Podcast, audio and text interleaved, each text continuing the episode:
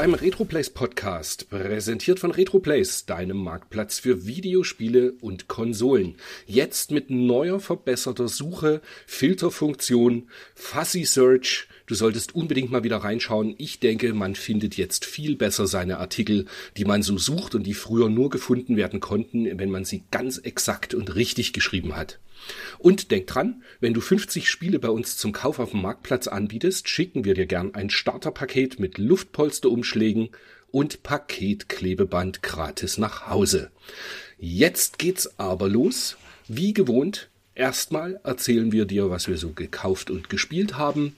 Und danach blättern wir uns durch die Videogames vom September 1993 und reden über so tolle Highlights wie Super Terrican, ähm, Rocket Knight Adventures, über Batman Returns auf Mega CD.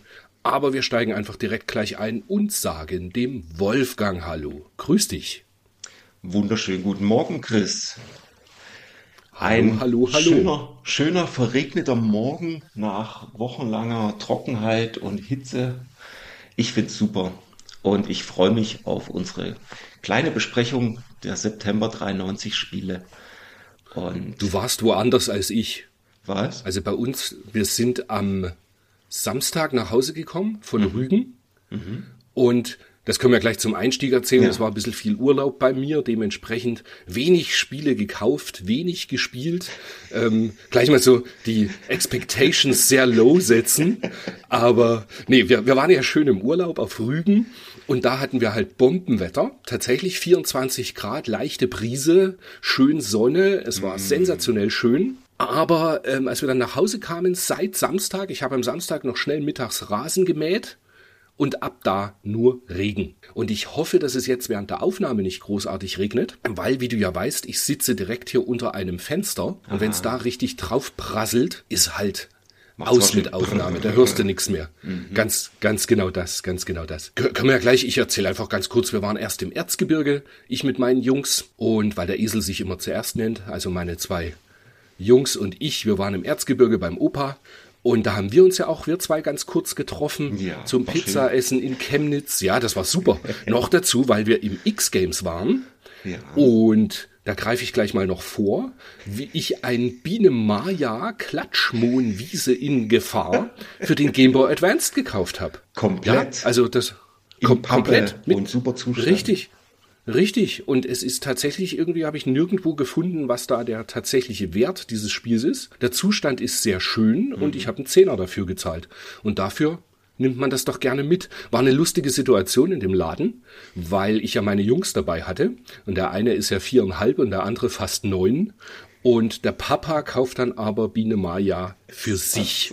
Und fass es bloß nicht, fass es bloß nicht zu sehr an, weil es kommt in die Sammlung. Genau. Aber Mai, so war das halt. Es war ich, dann, dann machen wir's, dann, dann drehen wir es heute mal um, oder? Ich mhm. erzähle jetzt einfach mal gleich, was ich so Schönes mir für die Sammlung gekauft habe. Ja, ja, komm, hau rein. Hau raus. Machen wir so rum, oder? Ja, was schon länger bei mir auf der Liste stand, ich wollte ein Devil in Me für die PlayStation 5. Das ist eins von den Spielen äh, von Supermassive Games, die ja auch The Quarry, Man of Medan und Until Dawn beispielsweise gemacht mhm. haben. Also diese mhm. äh, eher viel Story, wobei die Story auch immer recht cheesy ist. Gerade bei The Quarry fand ich das ja nur halt so halb gut. Aber ich mag die Spiele irgendwie. Das sind halt so Videospiele, die eher Filme sind, als dass sie Spiele also sind. Also wie Heavy Rain oder Two Souls und sowas. Ja, also gerade Beyond Two Souls und Heavy Rain ist eigentlich da noch viel äh, oder hier äh, Detroit Become Human ist ja. noch mehr Spiel mhm. als was zum Beispiel The Quarry war oder so, Man of Medan. Okay. Das ist äh, wirklich fast nur noch irgendwo hingehen, X drücken, mhm. was lesen oder Zwischensequenz wird abgespielt, äh, kurz reagieren, kurzer Schockeffekt. Ja, also keine Ahnung, ich ist irgendwie so ein bisschen ein Guilty Pleasure für mich. Mhm. Cool. Ja. Wenn ich dann mal eine PS5 habe, dann äh, werde ich auf jeden Fall das Until Dawn nachholen, weil das ist ja wirklich, das sagen mir ja alle, dass das super ist. Und ich glaube, das, das, war richtig das gut, ja. Mir auch. Nun, jetzt hast du ja bald keine Ausrede mehr. Ich meine, jetzt gibt's die PlayStation 5 für 470 Euro bei Amazon. Ja, ja, ich habe sie schon deutlich günstiger äh, gebraucht gesehen. Ach, er wieder. ich warte jetzt noch auf die Zeit, wo ich tatsächlich äh, Zeit habe, auch mal zum Zocken. Und ich glaube mal noch zwei Monate, dann geht es langsam wieder los, dass man draußen nicht mehr so wahnsinnig viel machen kann. Ja, wenn ich, ja, die letzten Tage habe ich so gedacht, jetzt geht echt schon der Herbst wieder los. Naja, naja dann habe ich mir ein R-Type Final 3 gekauft. Da wird der, der geneigte Hörer, wie ich so gern sage, mhm. äh, wird sagen, das hat er doch schon mal erwähnt. Ja, das letzte Mal hat mir das dann ein Kumpel abgeschwatzt und ich habe es ihm direkt weiterverkauft. Und dann habe ich diesmal gedacht, ach komm, in Japan tütest dir es schön ein, bevor es teuer wird. Mhm. Wahrscheinlich wird es erstmal ganz viel billiger noch werden, bevor es teurer das. wird. Ja, aber das, ich habe es auch noch gar nicht jetzt weiter gespielt, aber da habe ich halt schon Bock drauf. Irgendwann gucke ich mir das an. Ja. Das gibt's nur in Japan äh, als, als nee, nee, äh, mit, nee, nee. mit Packung ich, und so weiter? Nee, nee ich glaube nicht. Ich glaube, es gibt auch eine europäische Version. Echt? Ah, okay. Da muss ich mal nachgucken. Das hatte ich irgendwie nur mitgekriegt, dass das irgendwie rausgekommen ist, aber ich habe es nicht, nicht verfolgt, ob es nur äh, Download oder auch als Retail gibt. Okay. Es gibt's auf alle Fälle nur für die PS5. Mhm. Das ist äh, und PC aber das ist gar nicht weiter für Switch oder, oder PS4 oder so mhm. veröffentlicht worden. Okay. Ja, dann ist von dem, den, den, das Spiel, was ich extrem liebe, also Bloodstained Curse of the Moon, sowohl Teil 1 als auch Teil 2, gab es ja jeweils als Physical-Version von Limited Run Games. Genau, in dieser NES-Packung, ne? Ganz, ja, zum Beispiel, oder auch in mhm. normaler Switch-Packung oder PS4, auch ganz normal wurde das veröffentlicht. Aber äh, ist halt relativ teuer mittlerweile, wenn du das eben noch mhm. irgendwie nachkaufen willst, weil halt out of print. Aber in Japan wurden beide Spiele nochmal äh, für PS4 und Switch auf ein Modul beziehungsweise eine Disk gepresst ah. Und äh, gibt's jetzt zu kaufen für nicht mal 40 Euro. ich glaube, ich glaube dreieinhalbtausend Yen. Also 28 Euro oder so, beide Spiele zusammen. Und da wirklich, wer Bock hat auf äh, 8-Bit NES-Style mit mehr äh, Farben, äh, mhm. Castlevania-mäßiges Hüpfspiel, so in der Art eben wie die ersten Castlevanias auf dem NES waren, aber mit noch coolerer Spielbarkeit. Also die sind richtig gute Spiele. Dann einfach zuschlagen. Muss man haben, weil auch die Japan-Version hat ganz normal englische Texte, die man sowieso nicht braucht, aber das sollte man echt gespielt haben ist ja ursprünglich, dir ist das bekannt, gell? Das ist ja erschienen im ja, Zuge ja. von dem Kickstarter damals für Ritual of the Night. Mhm. Äh, hieß es dann, wenn das und das Kickstarter-Goal äh, erreicht wird, dann machen sie eben auch noch so ein 8-Bit-D-Make. Äh, und das haben ja. sie halt gemacht und das ist ja ganz, ganz großes Kino. Mag ich sehr, sehr gern. Hm. Hm. Ja. ist mir zu sehr NES, muss ich ehrlich sagen. Ich, ich habe die tatsächlich beide durchgespielt. Krass. Weil okay. sie so, ja, die sind richtig cool. Du hast halt vier Charaktere, die du auch on the fly switchen kannst, während du spielst. Jeder Charakter hat äh, unterschiedliche Eigenschaften und dementsprechend ist es quasi, wenn du durch die Level läufst, ist es auch wie, als ob du vier Leben hast. Also du, ah. weißt du, wenn der eine Charakter quasi fast keinen Life mehr hat, dann switchst du zum nächsten wechseln. Charakter und dann geht's weiter. Ganz wie beim genau. Wrestling Tag Team. Ja, genau. dann okay. habe ich ein bisschen Glück gehabt. Ich war im NextGame Forum da habe ich mir wieder mal einen neuen Account gemacht, nachdem ich die, die Zugangsdaten für meinen alten irgendwie verlegt hatte und so gemerkt habe, dass das echt ein Forum ist, wo einfach noch ein bisschen über Retro auch mehr gequatscht wird. Mhm. Ähm, und da gibt's einen Best Price oder äh, auch so ein, so ein Thread halt äh, Sachen, die man irgendwo bestellen kann. Und da schrieb einer, dass Videogames Plus in Kanada noch ein paar Releases von Limited Run Games hat, die schon länger ausverkauft sind. Mhm. Und dann bin ich da kurz auf die Seite und was sahen meine müden Äuglein? Es gab Jamestown Plus für die Switch, das ist ein Shooter. Klar. Und. Steel Assault für die Switch, was ich schon lange auf meiner Suchliste hatte, weil ich das damals bei Limited Run Games verpasst hatte. Und das ist so ein richtig cooler Plattformer. Also einfach mal ein Video anschauen zu Steel Assault. Ist ein richtig cool gemachter äh, 16-Bit-Plattformer, mega Action, total geil. Was der Matthias im Übrigen, der unsere YouTube-Videos macht, mhm. der macht von Steel Assault Speedruns. Oh. Auch ganz abgefahren. Cool genau. Und auf alle Fälle dort gab's die für, ich meine, 50 oder 55 äh, kanadische Dollar. Was dann am Ende nur, das, ja, das sind irgendwie 38 Euro ja. oder so. Und Porto war noch inklusive, wenn du für über 80 kanadische Dollar bestellt hast. Und Ach, da habe ich dann für, ja, ich habe glaube ich jetzt mit mit Zoll, also die verzollen mhm. nämlich auch schon mhm. für dich. Mhm. Das kam nach acht Tagen an und ich habe irgendwie 81 Euro für beide Spiele bezahlt. Super. Da habe ich mich schon, ja, da habe ich mich sehr gefreut. Videogames ja. Plus. Ich finde es lustig, weil ich da vor, keine Ahnung, vor 20 Jahren, nachdem es den DVD Box Office irgendwie nicht mehr so richtig gab, habe ich da, glaube ich, auch Exakt. mal bestellt. Mhm. Wusste gar nicht, dass es den noch gibt. Krass. Ja, den, der hat, glaube ich, ich glaube, der feiert 30-jähriges Bestehen oder so gerade. Wahnsinn. Ja, oder 25 Jahre, irgend sowas. Ja, aber da, den sollte man echt immer wieder mal im Auge behalten, weil der hat immer wieder von Limited Run Games und von Strictly Limited und was es alles gibt für, mhm. für Läden. Mhm. Nee, Strictly Limited ist natürlich ein bisschen nee. schwachsinnig, weil die gibt's ja in Deutschland. Genau. Aber hier Super Rare Games und so, also Titel, die einfach ausverkauft sind, schon auf den eigentlichen Plattformen, hat der dann manchmal für den kanadischen Markt noch und man kann sie mhm. einfach immer noch dort bestellen. Ja. ja Einziger rein. Wermutstropfen ist, diese Sammelkarten sind nicht dabei gewesen. Das schreiben sie auch auf der Website. Die gibt's mhm. nur, wenn du halt bei Limited Run Games selber bestellst. Mhm. Aber ganz ehrlich, diese, diese Papierdinger, wenn sie dabei sind, freue ich mich. Wenn sie nicht dabei sind, sind sie halt nicht dabei. Hauptsache, ich habe das Spiel. Okay, ja. Ja. Dann habe ich mir Prince of Persia für die PlayStation 3 noch gekauft. Also dieses eine mhm. 3D Prince of Persia, das was erste. eigentlich gar nicht so gut ist. Liegt aber daran, dass ich die Limited Edition habe mhm. und da das Spiel drin gefehlt hat. Die Limited? Da gab es eine Limited? Ja, es gibt, es gibt, genau, es gibt eine Limited in so einem Pappcase. Ah. Mit so, so mit einem Magnetverschluss mhm. und da drin ist auch noch irgendein Artbook, meine ich. Und ich weiß gar nicht genau, eventuell eine Soundtrack-CD. Auf alle Fälle habe ich die beim Räumen in meinen Kisten gefunden und guck rein und die Disc fehlt. Okay. Und dann dachte ich mir einfach so, komm, das bestellst du schnell nach für einen Fünfer. Was soll's, machst du nichts kaputt. Und dann habe ich noch, äh, ich habe ein Schnäppchen auf Retroplays gemacht. Mm. Und zwar hat der gute Henning, das ist der äh, Gameboy Panda als YouTuber, der, der macht ganz viele Gameboy-Tests. Der hat sein Starhawk von Limited Run Games verkauft und Hollow Knight für die Switch. Und nachdem ich Hollow Knight schon ganz lange auf meiner Liste hatte, dass ich das brauche, habe ich das mal eingetütet. Und das Starhawk, das ist dieses Shoot'em Up, du erinnerst dich, was ich gar nicht so gut fand. Ja. Und du fandest es gar nicht so schlecht auf Irgendwie dem Gameboy. vor zwei Monaten gab es das, ne? Ja, genau, ja. richtig. Und dann habe ich mir aber so gedacht, ach komm, ist halt ein Shoot'em Up und du liebst Gameboy-Sachen. Dementsprechend kannst du eigentlich das auch eintüten. Cool. Ja. Ich sehe dich wenig beeindruckt.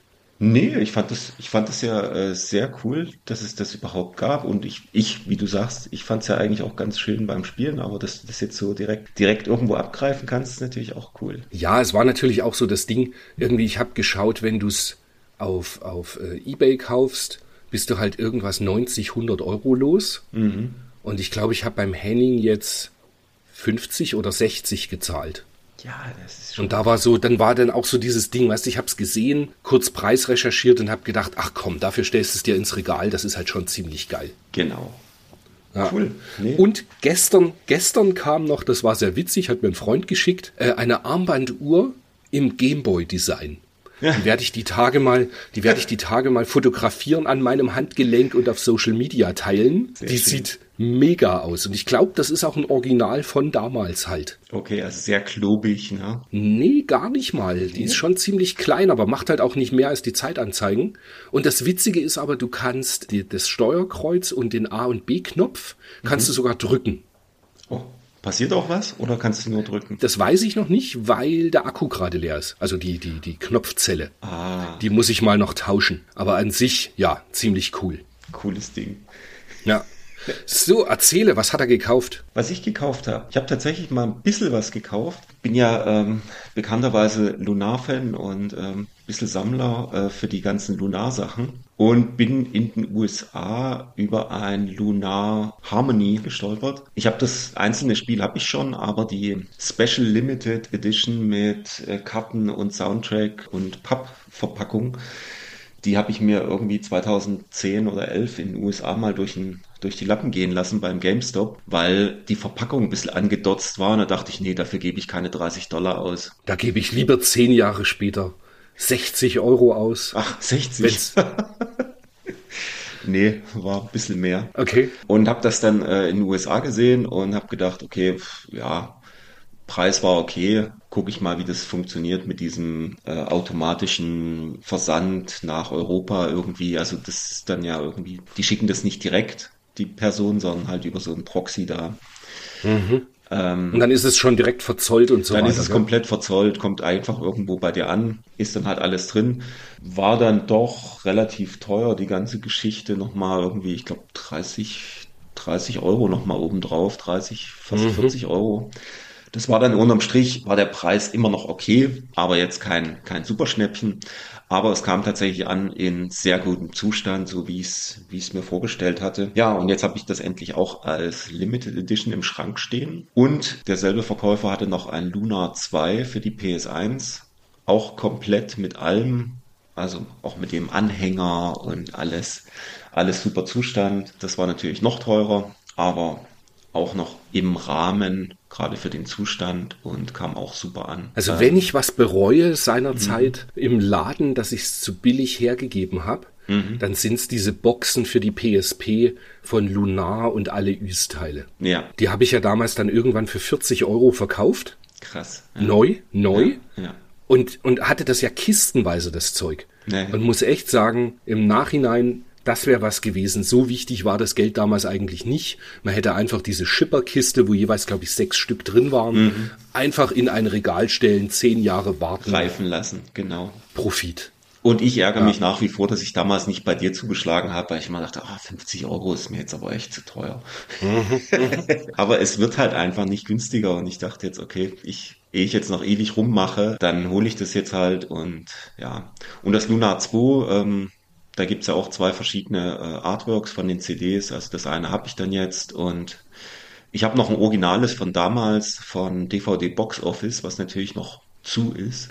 Also das ist jetzt die, wie Schrödingers Katze oder wie das heißt. Keine Ahnung, was da drin ist. Aber gut, genau, das waren die, die größeren Einkäufe. Und dann noch, nachdem wir uns ja getroffen hatten in Chemnitz, bin ich dann nochmal zwei Tage später nochmal beim Power Games kurz reingegangen und habe mal einen kleinen Rundgang gemacht und habe dann noch drei Spielchen mitgenommen, nämlich einmal das Starsky in Hutch für die Original Xbox, weil nämlich ich irgendwie letzthin mal einen Artikel gelesen habe, beziehungsweise ich habe mein House of the Dead 3 für die Xbox 1 gefunden und mal reingelegt und dachte dann, was gibt's denn eigentlich noch für diese Lightgun? Da gibt's tatsächlich das Starsky in Hutch, da gibt's eine Verfolgungs irgendwie ein, ein Teil, wo du so Autoverfolgung machst und da kannst du zwei Spieler spielen, der eine steuert das Auto und der andere schießt mit der Lightgun irgendwie auf andere Leute. Und dann dachte ich so, okay, das kostet ja immer nur einen Fünfer, die Xbox-Spiele. Und dann habe ich mir da eins mitgenommen für die Sammlung. Und das stellst du jetzt mal so in deine Sammlung, in dein Regal, dass man es direkt sieht,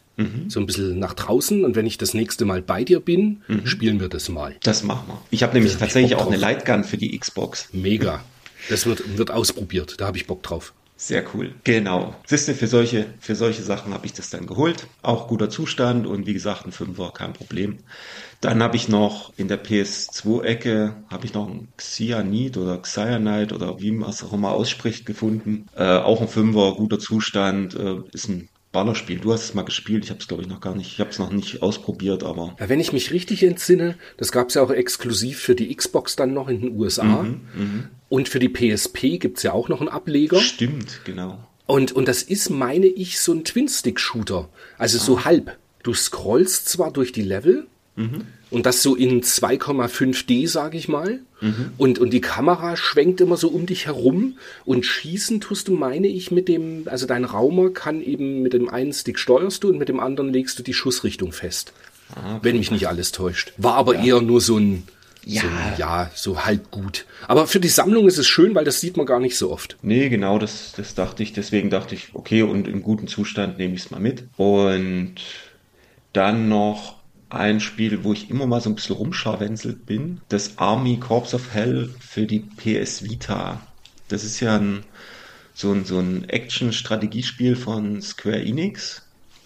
Und ich glaube, ich bin mal drauf aufmerksam geworden, weil irgendjemand meinte, das hätte äh, voll den schrägen oder den krassen Metal-Soundtrack. Oh, das würde passen, ja. Army Corps of Hell, das klingt ja fast ein bisschen wie eine Metalband.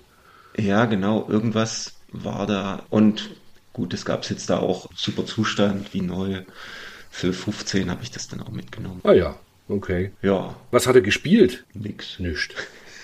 Also ich habe tatsächlich ähnlich wie du relativ viel Urlaub gemacht. Also einmal der erste Urlaub war eine Woche Wacken, wo wir sehr viel Glück Nice. bei der Anreise hatten. Dann, ja, wenn man dann mal da war und die ersten anderthalb Tage überstanden hatte mit dem Regen, dann war es eigentlich ganz schön und hat, äh, war sehr sonnig, auch nicht so voll wie sonst. Sehr coole Bands, also Megadeth und Biohazard war super und Caliban. Ach, es war, es war wieder ein schönes Fest. Geil. Ich war ein bisschen neidisch, als du mir das Foto geschickt hattest äh, vor der Biohazard Stage, weil Biohazard hätte ich mir schon auch mal gegeben.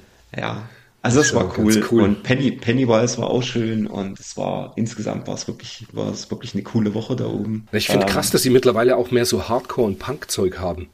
Ja, weil es nur klassischer Metal. Weil Broilers haben ja auch gespielt, oder? Stimmt, die Broilers am ersten ja. Mittwochabend, das war auch super. Da war nämlich auch Sonnenschein und also es war. Ich vergesse ja. es dann immer, weil es so viel war auf einmal, da, mhm. da die, die, Sachen rauszusuchen. Das ist dann immer ein bisschen schwierig, aber es war, war wirklich sehr, sehr cool. Ja. Okay, cool. Und nach der Woche Wacken äh, war ich kurz ein paar Tage äh, arbeiten und dann nochmal ein kleiner, kleines verlängertes Wochenende, nochmal ein bisschen Urlaub mit meiner Freundin, ein bisschen zum Chillen, ein bisschen zum Runterkommen. Alles schön, ja. Und dann ist es ja jetzt schon soweit, äh, dass wir hier wieder aufnehmen. Und ich habe mich dann am Wochenende mal hingesetzt, wo es dann angefangen hat zu regnen, wie du gesagt hast, und habe dann die Sachen aus dem September gezockt. Wo ja richtig viel schön. dabei ist. Da war schon einiges schönes Zeugs dabei, genau.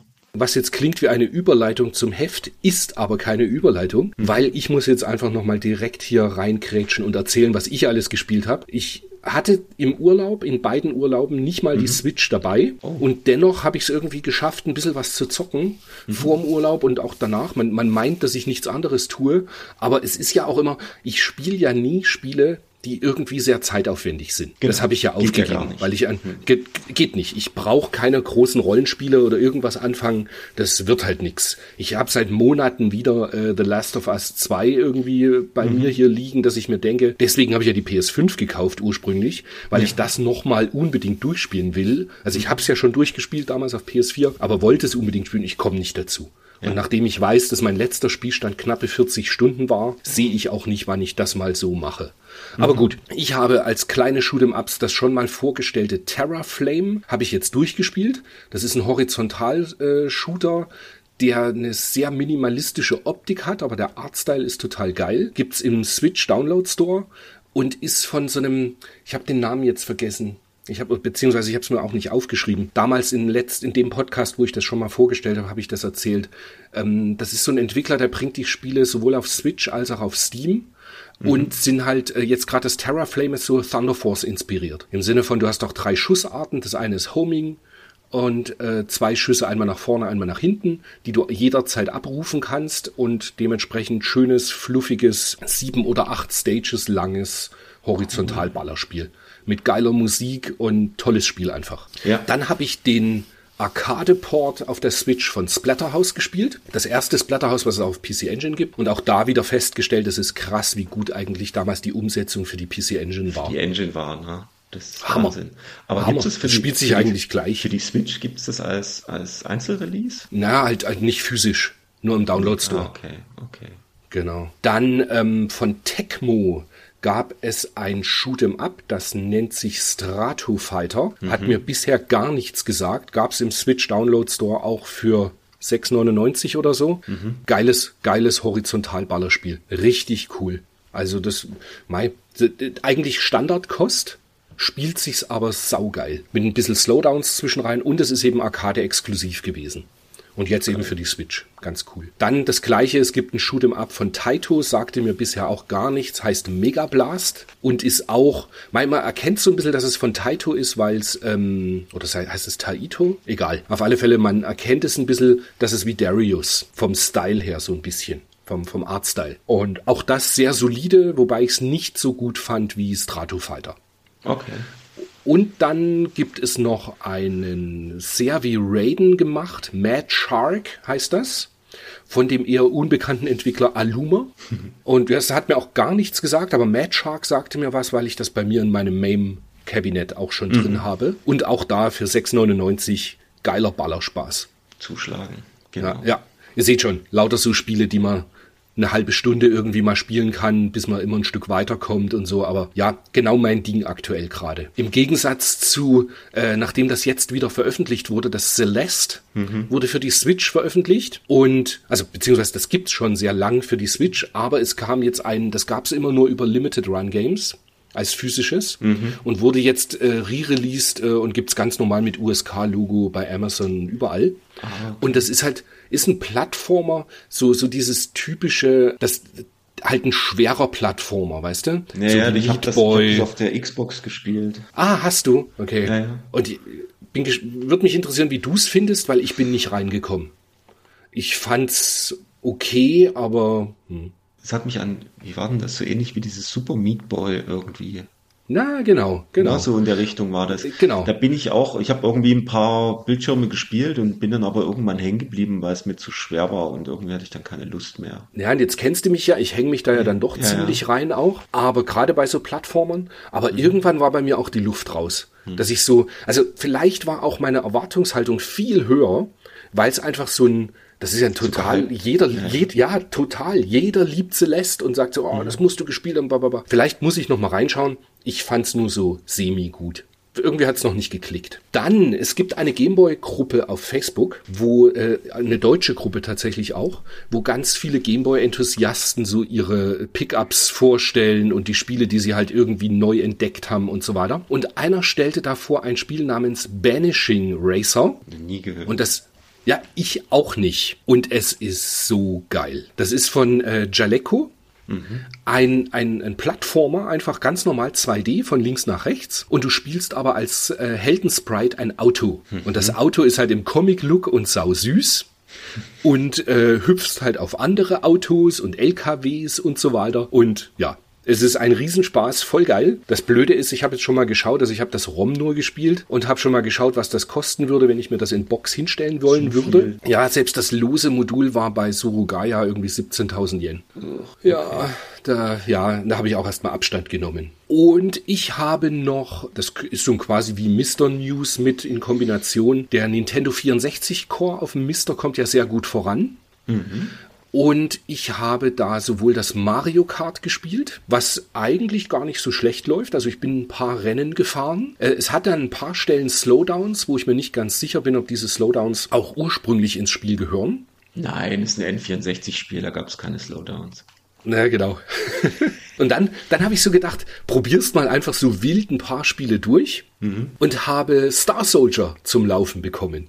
Oh, das, äh, nice. Dieses Vanishing Earth ja. Das ist quasi, ich glaube, das ist somit das einzige Shoot'em Up für die Nintendo 64. Und das habe ich sehr, sehr weit gespielt, bis in vierte Stage oder so. Und das Lustige war, ich habe irgendwie nicht hinbekommen, dass äh, man oben und nach unten steuern kann. Das mhm. habe ich bei jedem Spiel als Problem gehabt. Dementsprechend ähm, bin ich bei Star Soldier einfach nur nach links und rechts geflogen, allem ausgewichen und habe abgeballert und habe so trotzdem Space die vierte Invaders. Stage geschafft. Ja, genau, tatsächlich wie Space Invaders. Geil. Und habe es trotzdem bis in die vierte Stage geschafft und das fand ich ganz abgefahren. Und ich habe natürlich Wer mich kennt, ich liebe Sin and Punishment auf dem N64. Das habe ich auch probiert.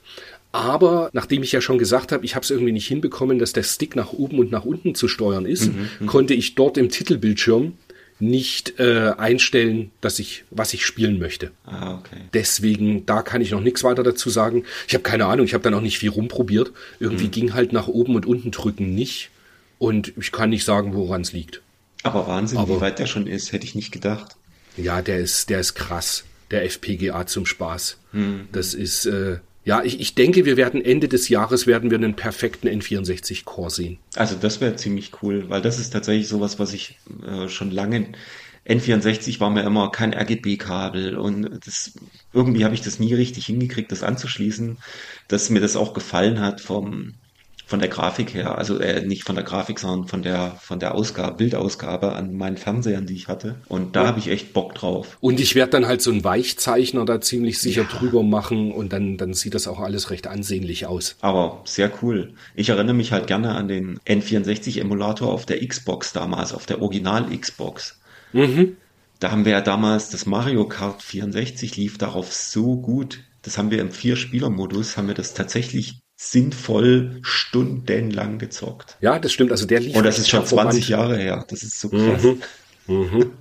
Und dann noch eine kleine Mr. News noch äh, mhm. dazwischen. Zum 31-jährigen Geburtstag von Mortal Kombat Arcade soll der Core kommen für Mortal Kombat. Mhm. Problem wird nur sein, man braucht wohl Dual-RAM.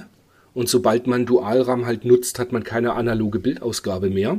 Mhm. Könnte mir prinzipiell egal sein, weil ich ja über HDMI rausgehe. Und du kannst natürlich dieses Direct-Video nutzen. Bedeutet, mhm. du kannst über Adapter dann quasi immer noch genau. über Direct-Video mit HDMI raus und dann in einen Analog-Wandler und dann ginge das auch wieder. Problem ist nur, und da kommen wir ja dann erst äh, später mal in einer Ausgabe dazu, Mortal Kombat interessiert mich so wenig, dass ich dafür nicht meinen Mister umbauen werde. Was eher schade ist, ist, dass, dass es eben quasi ein Midway-Core ist. Ja. Und dann gibt es eben ein paar andere Spiele, die nicht mehr laufen. Ich denke mal zum Beispiel Smash TV gehört da auch dazu. Mhm. Und das Narc. Narc, genau. Wenn das Narc, das würde ich halt auch ganz gerne in Arcade perfekt spielen. Aber wenn das nicht ist, ich muss mal schauen, wie das wird. Vielleicht habe ich ja irgendwann über kurz oder lang dann doch einen Dualrahmen. Aber ja, keine Ahnung. Schauen wir mal. Genau. Und dann würde ich sagen, springen wir direkt zu den Retro-News, die nämlich ganz gut ankamen, wurde zumindest mhm. so im Blog geschrieben und ich habe auch Feedback noch über WhatsApp und Facebook Messenger bekommen, dass das ganz äh, gerne angenommen wird. Wo, wobei ein Nutzer, ich habe jetzt, der Name ist mir entfallen, hat so geschrieben, ähm, es wäre schön, wenn wir früher quasi auf Spiele hinweisen würden, die man irgendwo bestellen kann, wie eben jetzt letztes Mal dieses PS Vita Spiel, das das letzte, was erschienen ist, dieses Jet Set mhm. Night. Da muss ich aber sagen, das geht mir sich zeitlich nicht aus. Also der, der Podcast hat ja eine gewisse Vorproduktionszeit. Und äh, ja. ich krieg manche Sachen auch so kurzfristig erst mit, wie diesmal halt dieser Sale bei Videogames Plus. Mhm. Äh, die Sachen von Videogames Plus sind auch alle schon wieder auf, auf Sold Out. Klar. Insofern, ich kann nur drüber berichten, dass die Sachen gekommen sind oder man sie bestellen konnte. Es tut mir sehr leid, dass ich da dann äh, das nicht vorher machen kann. Ja. ja. Äh, ach so, hast du irgendwas gesehen? Ähm, gesehen, ja, ein bisschen was habe ich gesehen. Und zwar habe ich im Kino einmal Oppenheimer gesehen, allerdings ohne Barbie danach oder davor, wie es ja äh, viele machen. Fand ich okay. sehr visuell sehr beeindruckend und auch von der Geschichte her ähm, sehr interessant, sehr lang, drei Stunden knapp. Ich fand ihn sehenswert, also wirklich fand ich gut. Und auf Apple TV gibt es so eine Serie, die nennt sich Bad Sisters. Ich muss ganz kurz reinkrätschen. Ja. Der Matze sagt jedes Mal, er kriegt Plack, wenn wir Apple TV sagen. Warum? Es heißt nicht Apple TV. Es heißt irgendwie. Apple Plus. Apple Plus oder so, genau. Ich habe es schon wieder vergessen. Ja. Nee, Matze, in diesem, tut mir leid, ich habe Wolfgang zurecht gestutzt. Ja. Es heißt äh, Apple Plus. Ah, er also, hat es auch jetzt direkt im Dokument korrigiert. Sehr geil. Bad Sisters bei Apple Plus. Sehr gut. Genau. Ganz, ganz coole Serie. Spielt in Irland oder Nordirland? Nee, Irland. Und äh, geht halt um so eine, so eine Family und von der einen ist der Mann gestorben. Jetzt geht es darum, wie ist der zu Tode gekommen. Also zehn Folgen, sehr witzig gemacht, lässt sich super, super angucken. Also von mir absolute Empfehlung. Okay, cool. Ja. Ich habe ganz wenig gesehen tatsächlich. Es gibt auf Apple Plus eine Doku, die heißt We Crashed. Mhm. Und das ist, es gab in 2010er Jahren, meine ich, oder sogar früher, 2007 oder so, ein Startup, das nannte sich oder nennt sich immer noch WeWork und das schaffte äh, so Workspaces, die du mieten konntest in den USA, um äh, ja so open-minded Büros quasi. Und die, die haben das mehr als eine Bewegung gesehen und nicht nur, oh, wir vermieten euch jetzt hier irgendwie einen Workspace. Mhm. Und, und, und das war mir so, ja, mit, mit einem wie, wie so ein Guru, der, jetzt habe ich ja. den Namen von dem Typen vergessen. Ist auch egal. Auf alle Fälle sind, glaube ich, acht Folgen und der Typ hat halt unfassbar viel Investmentkapital eingenommen. Also äh, im, im Sinne von 50 Milliarden oder so Investmentkapital hat er insgesamt bekommen. Adam Neumann und, und Miguel McKelvey. Genau, Neumann. Richtig, genau. Neumann. Genau. Also sollte man angeschaut haben, ist ziemlich cool. Mhm. Ja, hat mir gefallen. Fand ich gut. Und Jetzt gerade im Moment schaue ich auf in der ARD äh, Mediathek, was selten genug vorkommt, aber es gibt eine Serie, die heißt Arcadia und da geht es darum, dass es in der Vision, wie da die Welt ist, gibt es eben diesen Social Score. Ah, und die Leute schön. haben halt, genau, und da wird halt gleich in der ersten Folge, da äh, kommt halt raus, dass der eine irgendwie mit seinem Social Score halt cheatet. Mhm. Und dann werden sie verknackt. Und Leute, die einen zu niedrigen Social Score haben oder sich was zu Schulden kommen lassen, werden eben von Arcadia verbannt. Und genau, das passiert alles schon in der ersten Folge. Und ich bin noch nicht so ganz sicher, was ich davon halten soll. Es schaut sich so halbwegs gut. Okay. Und da ist, äh, ja, werde ich halt irgendwann mal weiterverfolgen. Klingt also ich schaue jetzt jeden Black Abend. Mirror. Ja, genau das, genau das, da fühlte ich mich auch dran erinnert. Richtig. Okay. Aber jetzt kommen wir zu den Retro-News. Genau. Erzähl, was macht der Yu Suzuki? Was macht der Yu Suzuki? Ähm, Habe ich auch erst in der neuesten Retro Gamer in der Ausgabe 249 äh, gelesen. Ähm, der hat vor einem Jahr mittlerweile ein Spiel veröffentlicht, das nennt sich Air Twister und zwar exklusiv auf Apple Arcade. Deswegen hat es niemand mitbekommen. Und jedenfalls ist es ein Space Harrier inspirierter äh, Shooter, so ein Rail-Shooter. Ähm, sieht eigentlich ganz gut aus. Ich hab's, ist bisher komplett an mir vorbeigegangen. Und die News waren, dass das im November, genauer am 10. November, die Exklusivität quasi von Apple Arcade verliert und äh, für Switch, PlayStation und Xbox veröffentlicht wird. Ob das jetzt nur Download ist oder äh, Retail, ich glaube aber nur Download. Auf jeden Fall sah das ganz interessant aus und werde ich auf jeden Fall mal reingucken. Wollte gerade sagen, nachdem uns ja Panzer Dragoon gut gefällt Ja. und Space Harrier ja auch, aber ich fand es eher, äh, das Video, was ich gesehen habe, habe ich eher an Panzer Dragoon gedacht. Also werdet ihr ziemlich sicher in der November, nee, eher Dezember-Ausgabe vom Podcast, werdet ihr bestimmt hören, wie wir das so fanden, weil ich werde das äh, mir ganz sicher für die Switch holen. Ja, also bin ich gespannt. Dann das erste Wipeout kann man jetzt im Browser spielen als HD Remaster und es schaut absurd geil aus. Das einzig, was blöd ist, wenn du auf, ähm, das kann man aber wohl in den Optionen umstellen, das hatte ich nur irgendwie verrafft. Äh, du, du steuerst halt Gas und Bremse ist halt Y und X und das ist dementsprechend ist das Y natürlich auf Z bei äh, Ah, deutschen okay. Tastaturen. Und steuerst halt ganz normal mit ähm, äh, den Pfeiltasten deinen Raumer. Und es sieht halt grandios gut aus. Es ist irgendwie äh, 144 MB groß, was der Browser eben da cached. Und dann hast du es mit Sound und allem. Und ich werde im Blogbeitrag den Link dazu setzen, weil der ist ein bisschen komplizierter, der Link. Ich hau Ja. den Link mit rein, dass man das da direkt, du klickst es an und fünf Sekunden später kannst du Wipeout spielen. Und es Wahnsinn. fühlt sich halt an wie das PlayStation 1 Original. Ist echt Okay. voll geil. Ja. Super. Dann ein kleines Update, dass die Retro Gamer ja nur noch ein Heft jetzt spendiert bekommt, was im November erscheint, die 1 2024. Mhm. Die deutsche nach, Ausgabe. Die deutsche Ausgabe, genau. Nach unserem, äh, nach unserer Aufnahme überschlugen sich die Ereignisse nach, nach der August-Ausgabe vom Podcast. Und zwar das Team von Gamers Global, die ja auch die deutsche Retro Gamer eben rausbringen, kümmern sich drum, dass vielleicht ein Nachfolgemagazin kommt. Eventuell sogar unter dem gleichen Namen. Man schaut also, dass man die Lizenz bekommt aus England. Wenn dem nicht so ist, will man trotzdem wohl weitermachen, macht aber gerade unter gamersglobal.de slash retro eine Umfrage, wie denn überhaupt das Interesse so ist. Auch, äh, ob man unbedingt ein Printheft möchte oder ob eben ein PDF ausreichen würde. Genau, da eben gerne mal auf die Seite schauen, gamersglobal.de slash retro und an der Umfrage halt teilnehmen, damit, ja, die Leute wissen, die das produzieren, ob da überhaupt Interesse dran besteht. Ich bin ein bisschen zwiegespalten. Ich hoffe, dass es ein Erfolg wird, bin mir aber nicht so ganz sicher, ob wirklich die Szene noch so riesig ist, dass sich sowas trägt. Schauen wir mal. Gerade wenn es eben mal. nur im Abo, wenn es nur im Abo erscheint und nicht mehr normal am Kiosk zu kaufen ist. Naja, gucken wir mal.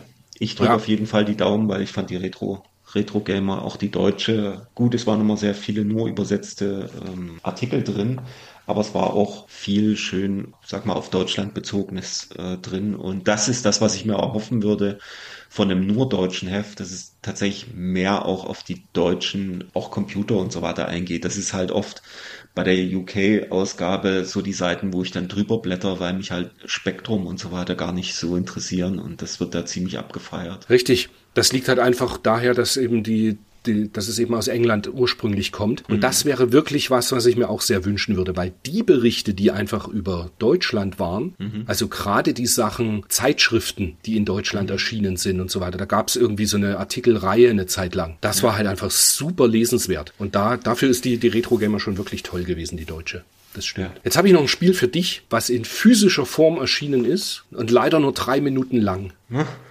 Das heißt Gun, Gunstream Caravan Edition und ist für den Game Gear just vor, ich weiß nicht, vier, fünf Tagen veröffentlicht worden. Mhm. In Box auf Modul und ist halt so eine drei Minuten Ballerspiel. Caravan Edition kennt man. Man spielt's auf Score und ähm, ja, ist veröffentlicht worden. Gibt's leider nur in Japan in einem Online-Store, der nicht nach Europa verschickt. Super. Ja, aber jetzt kennst du, jetzt kennst du Jan Christian. Na klar. Der hat da direkt über ein Proxy sich eins eingetütet. Sehr schön. Ja, ich hoffe allerdings, dass auch das ROM irgendwann erscheint, weil ich ja nicht mal mehr einen Game Gear habe. Und nein, ich, ich werde mir auch keinen Game Gear mehr kaufen. Ich ja. spiele meine Sachen auf dem Mister für sowas. Also großer Bildschirm ist mir da schon viel lieber. Ja, ja. viel, viel lieber. Ah, cool. Wusste ich nicht. Dann leider wieder etwas, was es nur exklusiv in Japan und zwar nur im Konami Style Store geben wird. Ein 13 CD umfassendes Boxset was mhm. voll randgefüllt ist mit Soundtracks zu 43 Konami Famicom Klassikern. Mhm. Also Soundtracks von Castlevania über Contra, über äh, alles, was obskur Goemon, das ganze obskure Zeug auch, was kam, ähm, Kid Dracula, die ganzen Soundtracks werden da auf 13 CDs ausgerollt. Ich denke mal, für den ein oder anderen Hörer der Famicom mag oder NES-Spiele ist das vielleicht was. Ich denke, man sollte ein bisschen die Augen offen halten. Gerade in der Anfangszeit, vielleicht gibt es dann ja doch auch bei Amazon Japan oder ja, ich weiß nicht, mhm. wie man sonst noch rankommen könnte. Über einen Proxy vielleicht, weil das Ganze kostet auch nur 90 Dollar. Das ist jetzt für 13 CD-Boxset nicht so teuer. Ja, ja. ja. Ich weiß schon, du magst den Famicom-Sound nicht. Ja, das ist das aber. Ist halt, ich wollte gerade sagen, Fans greifen zu. Genau, genau, genau. ja. Dann, jetzt, jetzt wird's ganz obskur. Also wir, wir, haben zwei obskure Sachen. Das eine ist, äh, du kennst ja den Wonder Swan von Bandai, das Handheld. Natürlich. Dieses Handheld konnte schon in den 2000er Jahren online gehen. Also es gab mhm. einen Webbrowser, mit dem man surfen konnte. Dieser Webbrowser war aber verbunden irgendwie mit einem japanischen äh, Telekommunikationsunternehmen, was direkt aufgerufen wurde, wenn du den Browser gestartet hast. Ah. Zumindest habe ich das so verstanden. Ich mhm. rede da auch nur aus äh, Hören sagen, was ich so recherchieren konnte. Genau. So ähnlich wie damals beim Dreamcast, ne? Da war das doch auch so, dass irgendwie. Genau, diese, diese ja, Dream Arena, die es da gab. Genau, genau, richtig. Auf alle Fälle, dieser Webbrowser hat nicht mehr funktioniert jetzt. Und da gab es einen polnischen Hacker und der hat sich darum gekümmert, dass dieser Webbrowser im WonderSwan, jetzt habe ich sehr oft Webbrowser gesagt, mhm. nun im Jahr 2023 auch wieder auf dem WonderSwan funktioniert. Und das habe ich so gedacht, das kann man ja mal kann man ja mal mitteilen, finde ich sehr lustig, sehr obskur, dass einfach sich Leute um sowas noch kümmern, dass sowas mhm. funktioniert. Kann man damit auch Retro-Plays aufrufen? Ah, ich glaube, das wird schwierig. Da ist zu viel das ist ja alles dieses Web-Development-Zeug heutzutage. Ich denke mal, du kannst nur ganz normale HTML-Seiten aufrufen. Aber weiß ich nicht genau. Mhm. Keine Ahnung, keine Ahnung. nachdem die, nachdem die PSP ja in 2005 schon Probleme hatte, das Maniac-Forum aufzurufen. Oh ja, stimmt. Weiß ich nicht, wie das so ist. Ja. Und wenn du gedacht hast, dass WonderSwan Webbrowser, ich bringe das Wort noch x-mal unter heute, mhm. ähm, wenn du gedacht hast, das ist nischig, dann geht's jetzt richtig los. Es gibt einen japanischen PC, der heißt PC98. Davon habe ich schon dem, gehört. Davon hast du schon gehört, jetzt. Okay. Darauf gibt es eine Visual Novel mit zwölf kurzen episodischen Abenteuerspielen von mhm. dem noch nischigen japanischen Entwickler Silence. Und dieses Spiel heißt Jewel BEM Hunter Lime. Mhm. Und jetzt denkst du dir, okay, was ist das für eine News? Aber diese zwölf kurzen episodischen Abenteuerspiele sind übersetzt worden ins Englische. Okay. Und die, die Episoden sind erschienen zwischen 1993 und 94, also eh sehr spät eigentlich im, im Lebenszyklus vom PC 98. Mhm. Und es handelt von zwei Dämonen namens Lime und Bass die auf der Suche sind nach sechs gestohlenen magischen Juwelen. Und die Serie kam ursprünglich, wie gesagt, für PC 98, für FN Towns und auch für den Sharp X68000. Aber es gibt auch Konsolenversionen für die PlayStation und für den Sega Saturn. Mhm. Und natürlich ist da jetzt so ein bisschen die Hoffnung, dass vielleicht diese Fan-Translation auch geportet wird auf PlayStation oder Saturn. Und dann würde ich es mir nämlich wahrscheinlich auch anschauen. Ich gebe mir aber nicht den Hassel, das irgendwie auf PC 98 Emulation zum Laufen zu bekommen. bin ich ganz ehrlich. Dafür ist es mir nicht wichtig genug. Aber ich fand es eine schön nischige News, die man mal erwähnen haben sollte. Und wenn er, wenn man prinzipiell Bock hat auf Jewel, Jewel BEM Hunterlime, gibt's auch eine Fernsehserie dazu. Okay. Also halt Anime. Anime-Fernsehserie. Okay. Genau. Nicht schlecht. Ah, ich habe noch was, was zum Thema Webbrowser passt.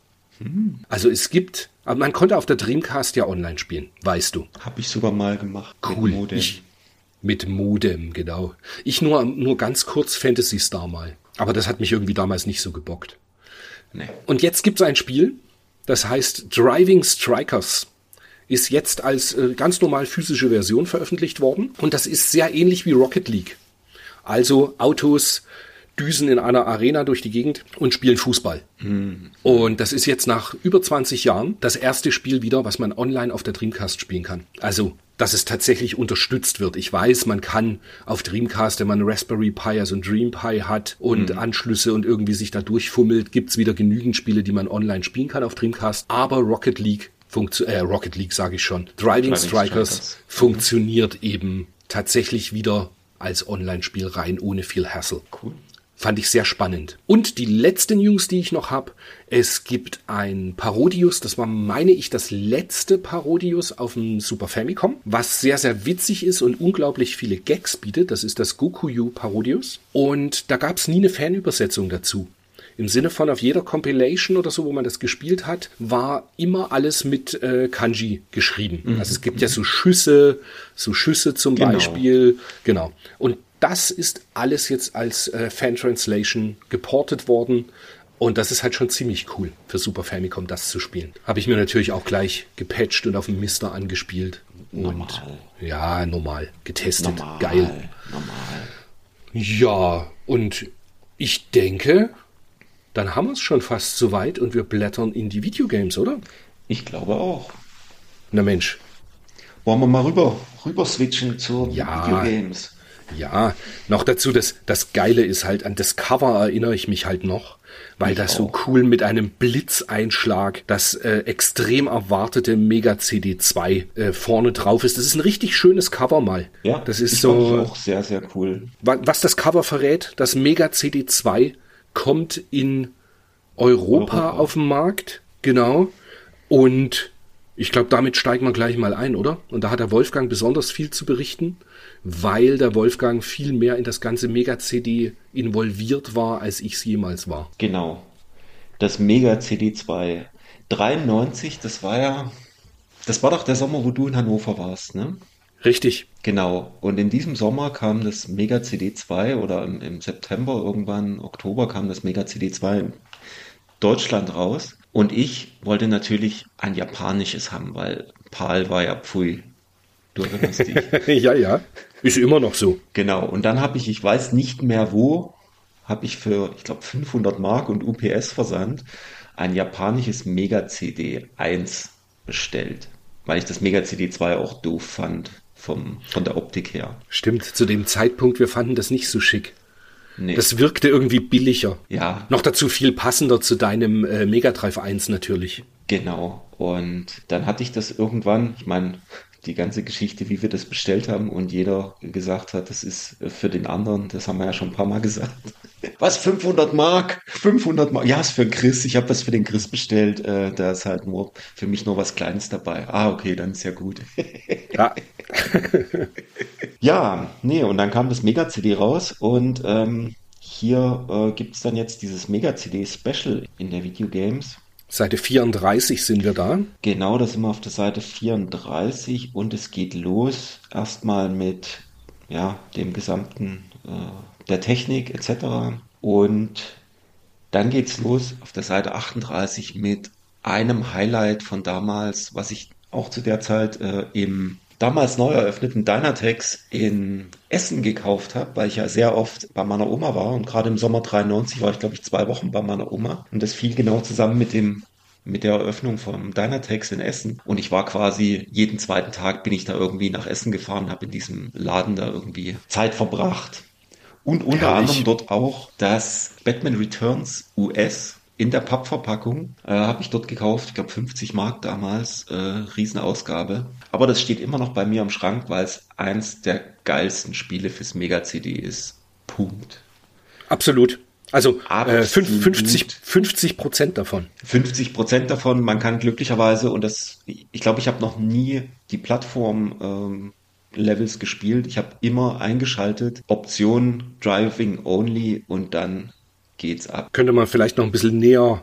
Es ist ja. äh, quasi eine Kombination des Batman Returns einmal aus dem normalen Mega Drive, auch Batman Returns, hieß das da so? Ja, ja, das Batman Returns Modul einfach. Also das Modul ist noch mit drauf, das ist dann das Plattformerspiel, was ja äh, ziemlich käsig ist. Allerdings halt mit dem, mit dem supergeilen Soundtrack ähm, von CD natürlich als Hintergrund.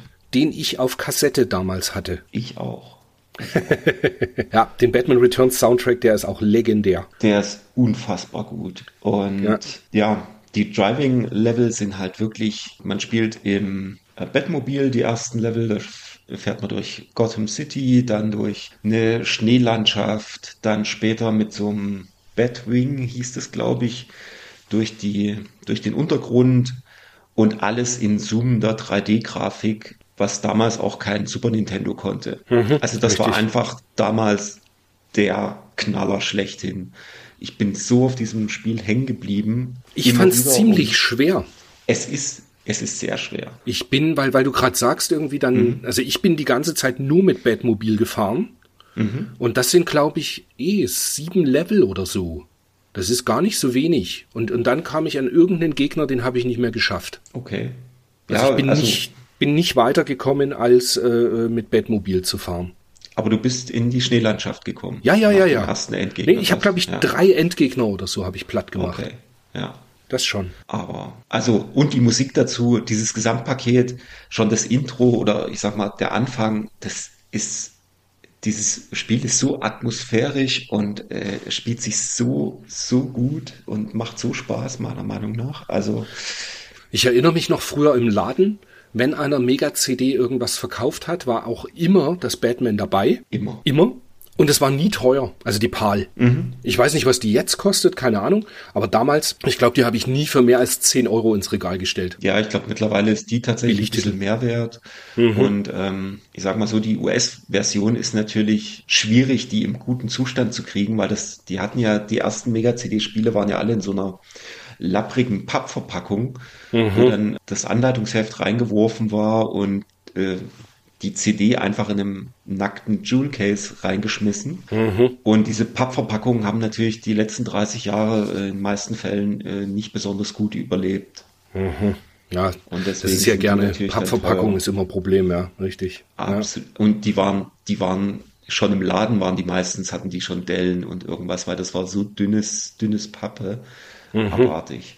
Ja, ja ich also. würde sagen, wir gehen, wir gehen einfach die ganzen Mega-CD-Tests schon mal gleich durch und dann genau. äh, switchen dann wir zurück nochmal. Noch genau, das passt genau. ja ganz gut so. Das Time Girl habe ich mir auch angeschaut und ich weiß, du bist da, glaube ich, nicht so der große Fan von. Nee, ich würde jetzt auch sagen, also zu sagen, Fan würde zu weit gehen, aber ich habe meinen Spaß damit gehabt. Echt? Das war schon, ja. Ich, ich mag ja diese, diese Dragon Slayer-mäßigen, ähm, einfach nur so Reaktionstests ich spiele ja auch gern das Donkey Shot, also diese Laserdisc-Automaten halt. Ah, okay. Ja. Und ja, und das Time Girl ist halt genau das gleiche. Im richtigen Moment reagieren und den richtigen Knopf drücken mhm. und dabei halt einen ja leider schlecht aufgelösten Anime schauen. Wo ich frage mich gerade, gab es das, das Time Girl noch ziemlich gut aussah eigentlich. Mhm, das das fand ich eben auch. Das war sah ganz gut aus für, ich sage jetzt mal Mega-CD-Verhältnisse. Ja, ja, Weil die, die, die, genau, die Videosequenzen waren halt alle nicht so cool am Ende. Ja, aber dabei können wir es auch belassen bei Time Girl. Ich denke, mit den 51 Prozent ist es auch irgendwie genau richtig. Weißt du? Ja, so, ich glaube auch. Also, ja. ich bin bei Time Girl nie richtig reingekommen. Also, es gab so, äh, ich mag eigentlich auch diese, diese Full-Motion-Spiele. Ich habe ja auch viel äh, Night Trap und auch das Cobra Command kommen wir da noch dazu. Aber das Time Girl, das hat mich nie abgeholt. Keine Ahnung. Das war immer irgendwie, nee, habe ich keine Lust. Mhm. Warum auch immer. Ja, genau. Dann, jetzt kommt der von mir viel, gern und viel zitierte Mantel des Schweigens. Wir haben einen Test zu Echo the Dolphin auf CD. Das mhm. einzig erwähnenswerte, der Soundtrack ist wohl ganz geil. Der ist saugeil. Aber Echo the Dolphin an sich als Spiel, tut mir leid, Käse. Nie verstanden, was, was da so toll dran sein soll. Genau, also für mich, für mich genauso äh, ist halt wie das Modul. Ähm, es gibt irgendwie ein paar Zwischensequenzen, äh, super schlecht, äh, Raster, wo noch irgendwas, wo irgendwelche Delfine zu sehen sind, aber das, äh, also das Spiel ist tatsächlich nur der Soundtrack und der ist wirklich ziemlich cool. Also wirklich mhm. so, so äh, atmosphärische Sounds, es hört sich super an. Deswegen habe ich auch das, das Spiel natürlich im Regal stehen. Nee, das genau. ist ein typischer Fall von Style over Substance. Bei mir fliegt sowas direkt aus dem Regal mittlerweile ja. raus. Naja, gut. Einfach nicht gut, ja. Was aber gut ist, ist Night Trap. Night Trap. Genau, ich weiß noch, wie ich das damals geholt hatte, äh, in diesem roten, in dieser roten Pappverpackung und die zwei CDs und dann da reingeschmissen und angeguckt. Und ja, die Grafik ist, man sieht's auf dem Foto, sehr farbarm und aber es hat mich einfach irgendwie gepackt. Das aber was ist denn Night Trap überhaupt? Erzähl mal. Night Trap ist so, ähm, du bist ein, äh, ein Agent des SCAT-Teams, Sega Control Attack Team oder sowas. Herrlich. Scat.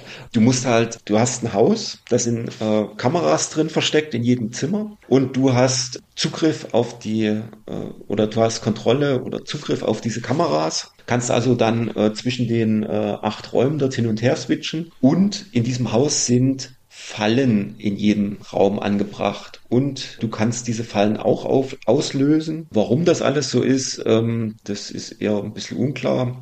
Aber in diesen Häusern äh, oder in diesem Haus laufen halt so komische Typen rum, die so ein bisschen vampirähnlich sind. Und wir haben die Aufgabe, eine Gruppe von Mädchen, die dort quasi zur Pyjama-Party hingehen, zu schützen vor Ogres oder so heißen die Viecher. Da wird aber echt alles bedient, oder? Blut und ja, ja, Titten. Also herrlich. Und ähm, ja, also es macht eigentlich äh, ganz gut Laune. Man muss halt immer ein bisschen zuhören. Was blöd ist, man kann sich halt den Film nicht komplett angucken, weil man immer hin und her switchen muss und auch die Handlung halt weiterläuft.